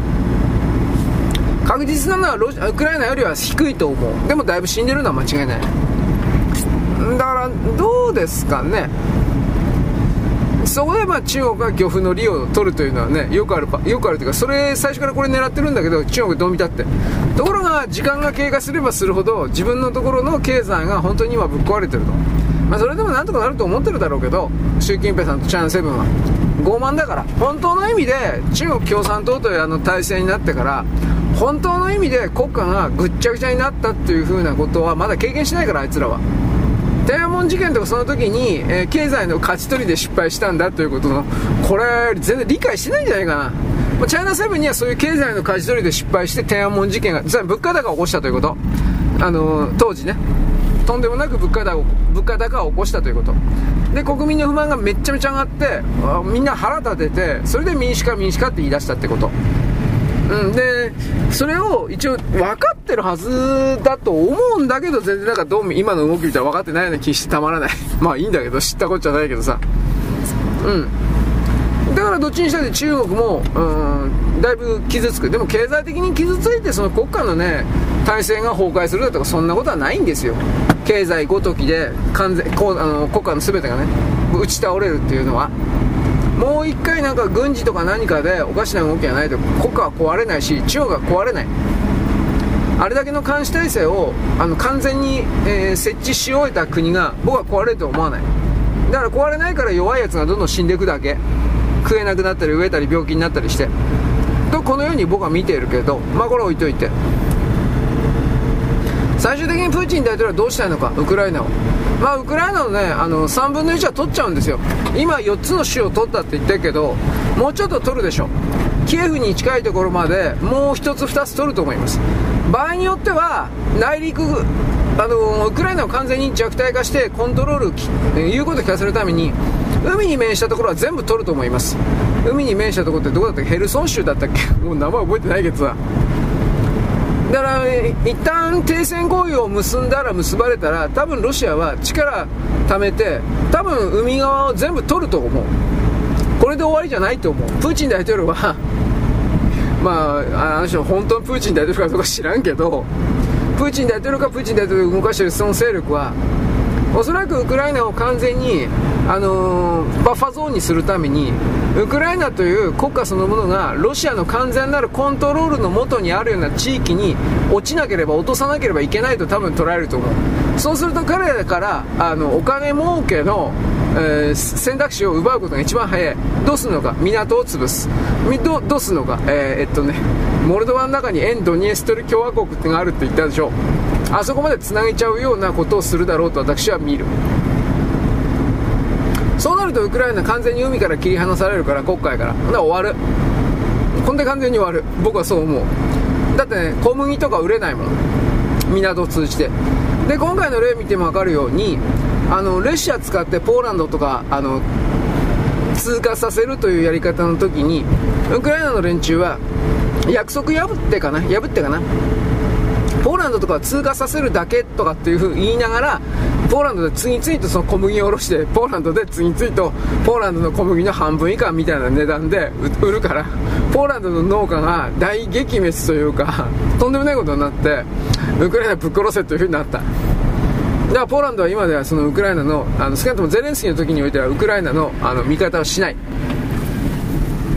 で、プーチン大統領それどうするかというと、うん、多分3分の1ぐらい、どうすかね、今一番言われてるのは、とりあえずポーランドがガレツヤ地方と言われているウクライナの隣接している、えー、向かって西側を取ってしまう、併合してしまう。だから、えー、っとかつてウクライナと言われた広大な地域は3分の1か4分の1ぐらいしか残らない。キエフという首都を中心とした狭い狭い領域のみがウクライナとして残る。あウクライナという名前すらなくなるかもしれない。キエフ公国だとかキエフ対抗国対抗いないけど なんかそういう感じの。でプーチン大統領は完全ロシア領には多分しないと思う、うん、バッファゾーンは欲しいと思う。あの完全にウクライナを完全にロシア領にしてしまったらポーランドに米軍基地のでっかいの絶対できるから。どう見たって。でそこに核兵器バンバンあの搭載されるのももう見え見えだから、まあ、もちろんロシアも核兵器で対抗するだろうけどうーんやっぱコストがかかったり神経戦がどうのまあいろいろあると思うんだ。はい。だからそういうことも複雑なくたくさんのシナリオの一つとして日本国民に伝える義務がメディアにはあると思うけど明らかにメディアの中においては俺以下のあの軍事何にも知らない人戦術戦略において何も分かってない人。で戦術を語る戦術戦略を語るときに喜怒哀楽を入れる人。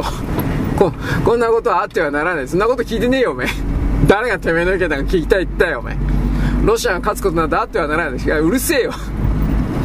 どうであろうがなかろうが兵器持ってるやつは勝つんだよ。なんでそんなもんで人を騙そうとすんな。ということを僕はいつも言います。まあ置いといて。だから今この中で中村逸郎とかね、もう詐欺師、俺はあいつも詐欺師だとしか思ってないけど、筑波大のね、あいつが統一教会の会員かどうか俺知らないんだけど、筑波大と聞いたら統一教会のですね、集会所というか、そんな風に思ったっていいんですよ。何せ初代学長は統一教会の会員だったんだから確か。だから脈々とそれ繋がってんじゃないですか？と僕は思うんだけど。なんで入ったのかね？一応アンチ共産主義からいやあの入った。気軽な形で統一教会の信者になってるやつ結構いるんですよ戦後。アンチアンチコミンテルンということで。だからなんかそういう年寄りたち全部どっか行ってくれって感じですね。だからとにかくですね中村逸郎がなんかねなんか持ってなんかすごいことなんかいろいろ言ったけどあいつの言ってることは大体全部嘘だからそういう風にもう信じ込ませたいんだなという風なこれがよく分かったからあいつも使使ってもらえないと思ったんだけど出てきてるもんねたまにね。うん。あともう一人ですね小泉なんとかって言うんだけど あれも あの人は統一教会ではないと思うけど明らかにグローバリストの側の人だよねと俺はそう思うから。だからろくなのがいいね。ロシア関係における専門家とかいうの。佐藤勝っていう人もさ佐藤勝さんは多分すごい人ではあるんだろうけどでも明らかにロシアに取り込まれてるかなっていうのがあるし創価学会とつながってるだけでもうあいつあいつだって、ま、だいぶ価値は下がってるだろうと思う。分析官としての。だ誰だって本当のことなんか分かんないですよ。自分がそのように分析したってそのようになるなんて保証誰もないもん。でその通りにならないんだもん大体は。そんなんばっかり。だからだからどっちにしてもですね、えー、今年の末ぐらいには終わるでしょただトランプ大統領次第だからね。でも仮にトランプ大統領でなくて、民主党の誰か。でも代わりのキャラクターいないからね。ニューサムとか出てきてないからね。やっぱバイデンなんかね。バイデン。バイデンのままで行くんだとしても議会の方はあの普通に考えて出さんから。だから今回ほら大統領選挙と上院と下院の選挙も両方バーンとやるから下院は全部入れ替え。上院は半分だけ入れ替えかな。なんかそんな感じで。そこで不正選挙やってまたしても民主党有利という風な形にやっちゃうのかもしれない。そしたらそれはそれであのー、というかウクライナに金やんの？米国そんな金ないよ。どうすんの？日本に払わせるに決まってんじゃん。ここで岸田さんですよということになるわけ。で最近上川さんの上川陽子のですねあの露出度も増えてるからあ岸田さんで行くか岸田さんを下ろして上川なんだろうなってそうシナリオがなんか見えるわけ。上川どうかな？72か3か4かしないけどそういう年だろう。まあコントロールできればなんだっていいのかもしれないけど。上川よりは高い位置の方がいいけどね上川だって経済のこと分かってないだろあんなもんと僕は思うけど高市だったら積極財政やってくれるから上川だったら官僚の言いなりだから多分緊縮財政やるだろう。だから日本終わるわ。はっきり言うけど。日本をそんなくね、封じ込めて苦しめて何してんだよ、財務省は。自分たちの利権の確保だけ。まあ僕はそう見えるんで、なんかね、もうちょっと日本国民のこと考えてくれ。いや、考えてない。なんか本当まあ何でも決めつけちゃダメなんだけど、あまりよろしくないですね。僕の見え方からしても。まあ、いろんな形の反転というかですね、えー、逆転の動き、つまり、えー、っとね、えっとね、ポリティカルコレクトレス、レスでなければ人にあらず的なことを、これ以上もうできないと思う。EU の議長だったかな、フォフォンデアライアン？だったかな？こいつですらですね、次期のもう一回その議長だったか総長だったかなりたいんだけど、立候補するんだけど、でも今までの彼女は綺麗事のリベラルの気違いじみたことしか言わなかったのが、保守勢力とも、え、連立というか共闘していくんだみたいなことを言い出してる。このこいつが、フォンデアライアンが？つまり、それだけ極左の左のリベラルのとやらをやっても勝てないということ、選挙に。で、実際その、ドイツを含めるハンガリーとかもそうだったかな。地方選挙では今どんどんどんどん、いわゆるあの、保守と保守勢力が選挙に勝ってる。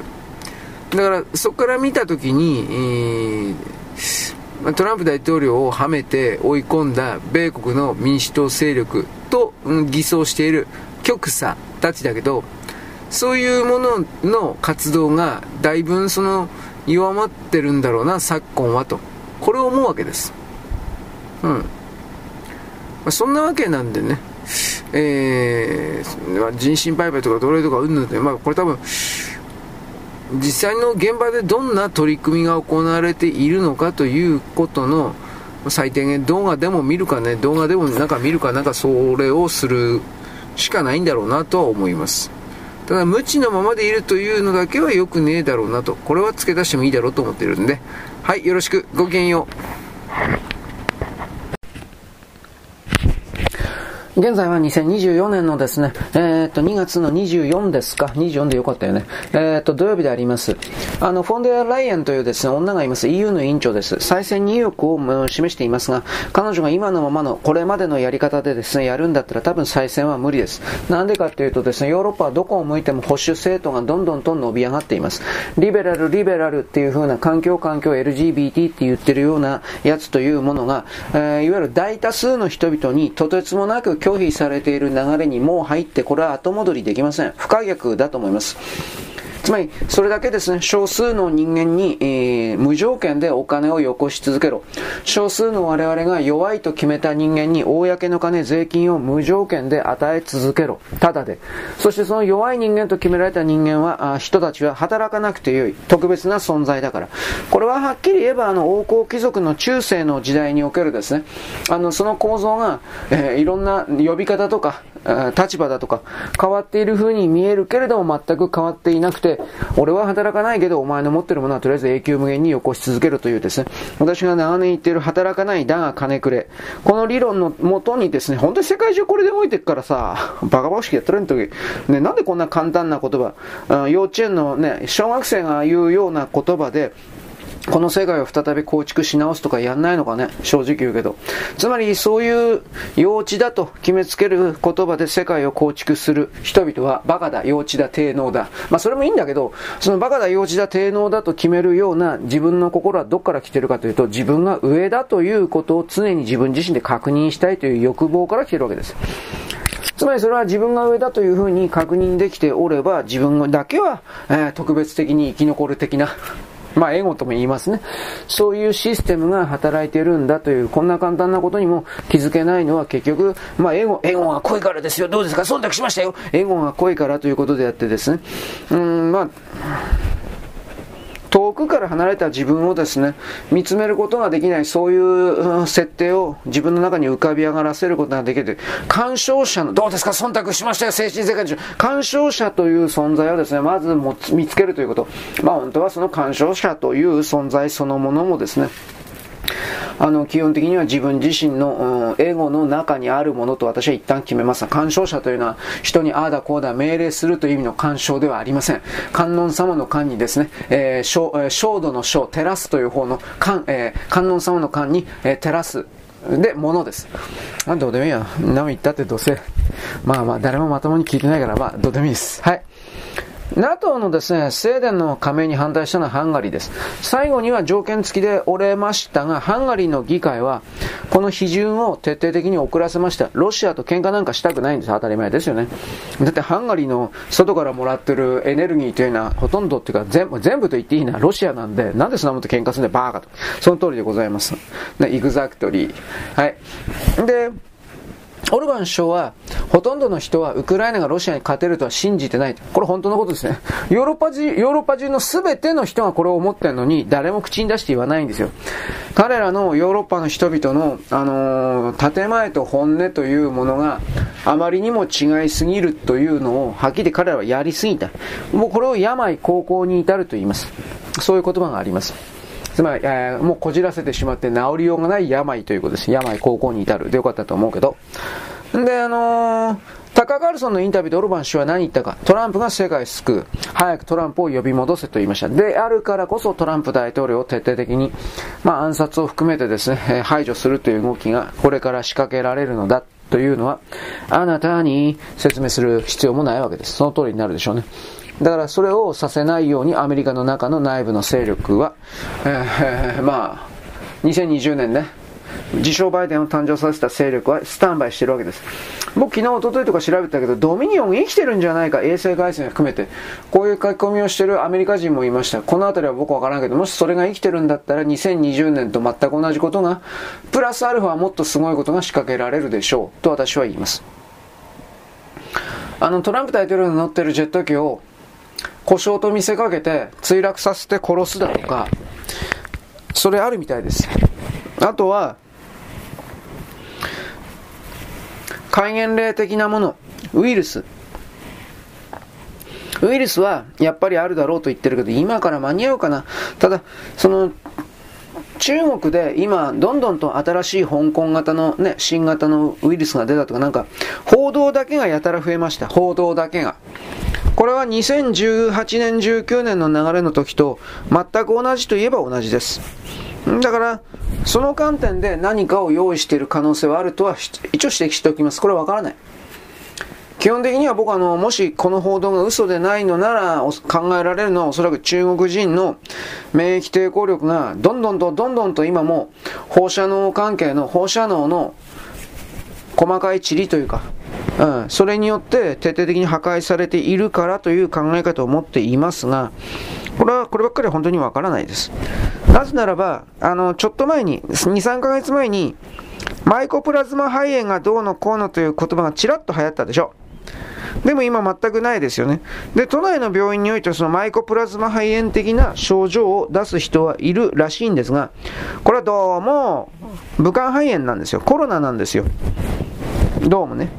で、それがオミクロンなのか、さらにオミクロンの変わったやつなのかわからんけれども、おそらくは COVD19 の変形したやつ関係であって、マイコプラズマではないんですよ、おそらくは。ということはどういうことかといえば、中国で、特に北京でしたっけ？北京、上海、どっちだったかな？子供たちが、それがほん、この、この報道すら嘘である可能性あるけど、その子供たちが思いっきり流行ったということは、えー、どうかな、子供が放射線で一番真っ先にやられるのは甲状腺の方だからな、そんな肺の方行くかなと思うけど、まあ多分放射線じゃないかなと私は思います。このマイコプラズマ肺炎の報告が出るちょっと前に、えー、っと、北京、香港というかあの辺りに、いわゆる PM2.5 的な大気汚染を襲ってるんですが、そういうことの報道は、まあ連携して言う人はいないですね。まあ、何でもかんでも関係あるって言ったら、まあちょっとやばい、いつも騙されるんだけどね、わからんけどね。で、EU 議会です。EU 議会というのは今年の6月に総選挙です。で、ヨーロッパはどこ向いてもですね、どの国行っても保守政党が、つまりリベラルとでない政党が、どんどんと伸び上がっています。極左のレッドの、ウルトラレッドのメディアたちは、まあ全部そうですね、日本も朝日毎日的なところは、あのオランダとイタリアとオーストリアでの保守政権の誕生をオッソ、オラ、悟空、まあ、ウルトラライトとレッテル貼りしてですね、ダメなんだ、ダメなんだ、許されないんだ、許されないんだ、みたいなことばっかり言ってますけど、あのー、ドイツでは、とりあえずドイツのための選択肢と、これ AFD ですね。AFD。で、フランスはですね、ルーペンの率いるですね、国民連合。これは地方選挙でめちゃめちゃ勝ってます。大躍進してます。大躍進。なんかあの、中国的な言葉で嫌ですね。中国共産党よく使いますね。大躍進。うん、で、あの、第一党を占めるに至ってます。少なくとも地方議会においては。で、EU 議会選挙6月ありますから、このままで、いわゆるリベラルと称する奴らは何もしなかったら、この保守政党のやつが大躍進することになる。保守政党の連中は大躍進することになるでしょう。で、どうするのか。もちろん不正選挙ですよ。何言ってんですか。いわゆるリベラル民主、米国民主党だとか日本の民主党もそうだけど、これらの連中は人類にとっていらないということがもうバレちゃったんで、バレてきているので、だから彼らは、彼ら自身がそれを一番よくわかってるからこそ、正々堂々と主張を訴えることはせずに、全部不正選挙、あとはテロテロリズム、うん、あとはマスコミメディアなんかを使って、結局、そういう側に立っている、いれば、働かないで金よこせ、金くれっていう風な、ね、それだけの怠惰な人たちが、あの、リベラルと称するところに、えー、ハマってるという、これに気づかないといけない。彼らが欲しいのは補助なんですよ。生活保護だとかそういうところに見られる。働きたくないんですよ。ただ、ただそれだけなんですよ。あの、昨日なんかあのね、えー、なんだっけ、ジャニーズのなんとかにひどい目にあったって、50、55、6歳のおっさんが、1800万円で足りないから、示談金だったか、和解金足りないからもっとよこせ。足りない足りないです。あの人は確か、一生永久に毎月毎月50万とか100万をよこし続けるみたいなこと言ってるんですよ。ですよね、確か。頭おかしいんじゃないの？つまり、それが、あの働かない、だが金くれ教というか、そういうものに精神を侵されてしまった人、ま、自分がまともな判断ができなくなっているということに全く気づいてないんです。私はその被害者をまず自称するこの50何歳のおっさんが、まず本当にそんなことやられたんだったら証拠出せと言わなくてはいけない。そんだけのひどいことだったら証拠出せと。それがまずできていない。証言だけで、ひどい目にあった、ひどい目にあったっていう風な形でいちいち金払ってるだったら、この世界終わっちゃう。嘘つきがやりたい放題になる。私はあのおっさんははっきり言って嘘ついてると思ってる。言ってる言葉の、あの、半分以下の、いわゆるひどい目にあった程度でしかないと思ってる。で、なおかつ一時的である舞台に立ったんじゃないですかと。これも疑ってるから、結局欲ボケだったのはどっちなんですかっていうことを僕は言いたい。まあ言いたいけど、まあ言おうが今やどうでもいいんですけど、どこの世界も働かないで金くれがいる。芸能界なんかでスポットライト浴びて踊ったり歌ったりして、あの、なんていうかお金儲けしたい。地位名声が欲しいってこの働かないで金くれの変形バージョン以外の何者でもないでしょう。はっきり言うけど。人間の中に怠惰なやつが、怠惰な領域が存在しているし、その量が多すぎるという言い方を私はします。はい。で、まあ置いといて、あのー、国民連合とかね、AFD が大大躍進。ここでウルスラ・フォン・デア・エライエンという女が出てきます。今の EU の議長ですね。委員長です。この大きな流れを見ながら、しかし再選、もう一回ですね、委員長になりたいというふうに意欲を燃やしています。6月の欧州議会の総選挙の結果を踏まえて、いわゆるより保守的な欧州保守党改革派グループの一部と協力する用意があると発言しました。今までの発言と180度違います。今まではその保守党的な人は、こいつら敵よ私たちのみたい、こんなことやったやつです、はっきり言って。でも保守との連立というものを、あのー、視野に入れなかったら EU 議会の運営すらもうできないという情勢変化です。時代が変わったということです。時代が変わったということ彼女は自分自身の地位と月給を守りたいから、遅ればせながらということですね、遅ればせながら認識したわけです。ち、仕方ねえな。こ、こんなもんです、こんなもんです。つまり、今までギャーギャー言われていた環境保護であるとか、あと、気候から二酸化炭素割り、二酸化炭素割りというふうに、オウム真理教みたいに言っていたフォンデアライアンは、安全保障と産業と気候変動の今までの姿勢を緩和すると言いました。緩めてやれよ、お前。というふうにやりました。で、大企業にとって受け入れやすいものにするような政策変更をするというふうなことを言いました。言ったけど、それでも彼女の言う政策変更というものは、ヨーロッパの大企業にとってはおそらく受け入れられないので、このフォンデアライエンの再選というものは僕ははっきり難しいだろうなと見ています。本当、相当譲歩しなければ、ヨーロッパにおける経済的再生はない。ないとまで言い切る。それほど彼らというのは自分で自分を苦しめた。まあ、バカと、バカと思ってんだけど、俺は。まあ、おいで、いいです。例えば電気自動車の達成目標を知らん顔してですね、緩めました。2021年7月に EU の議会というのは乗用車と小型商用車の新車による CO2 の排出量を30 2035までゼロにする。この実現不可能です。この実現不可能な規制を可決して、ハイブリッド車とですね、まあ、ガソリン車の販売事実上禁止したんです。ところが、強い反対がありました。当たり前ですね。で、なし崩し的に2035年ガソリン車完全撤廃という目標をうやむやなかったことにしました。で、中国からの電気自動車の補助金を廃止しました。フォンデアライエンドという女の EU 議会における主導権の確立のため、つまり彼女は自分の権力と金にしか興味ない人なんですが、左はこんなしかいないの。共通基盤というのは、親しい欧州、親しい NATO、親しいウクライナです。彼女自身は中道右派で反中勢力、反中姿勢が高い人ではあります。で、EU 議会は総議総議席数は705です。で、705なんだけど、まあ、ざらっと見て、中道右派が187、中道左派が148です。ちょっと少ないということですね。で、穏健リベラルが97。まあ、あといろいろ、いろいろあるんだけど、この辺のところのバランスが全部その保守系にガラッと変わってしまう可能性があります。で、主要国家別の議席はフランス79、イタリア76、スペイン59、ポーランド52、ルーマニア33、オランダ29とか続きます。で、スウェーデンとか含めたら21だとか、それですね。だから、このあたりがね、ガラッと変わる可能性があります。大統領選挙の前に、米国の11月5日ですね。この前に6月の夏至の前じゃないかな。夏至の前後じゃなくて夏至の前じゃないかなと思うんだけど、どうですか？当時とか夏至とか言いましたよ。精神世界の人どうですか？と、そうそうそう、忖度しましたよ、私。あのー、夏至の前後で、この欧州議会の選挙ありますから、ここでやっぱり大きく荒れるというか、LGBT 的な左側的な人たちが大きく追い詰められるんじゃないかなと私見てます。彼らの政策は多くの人々を不幸せにした、経済的に。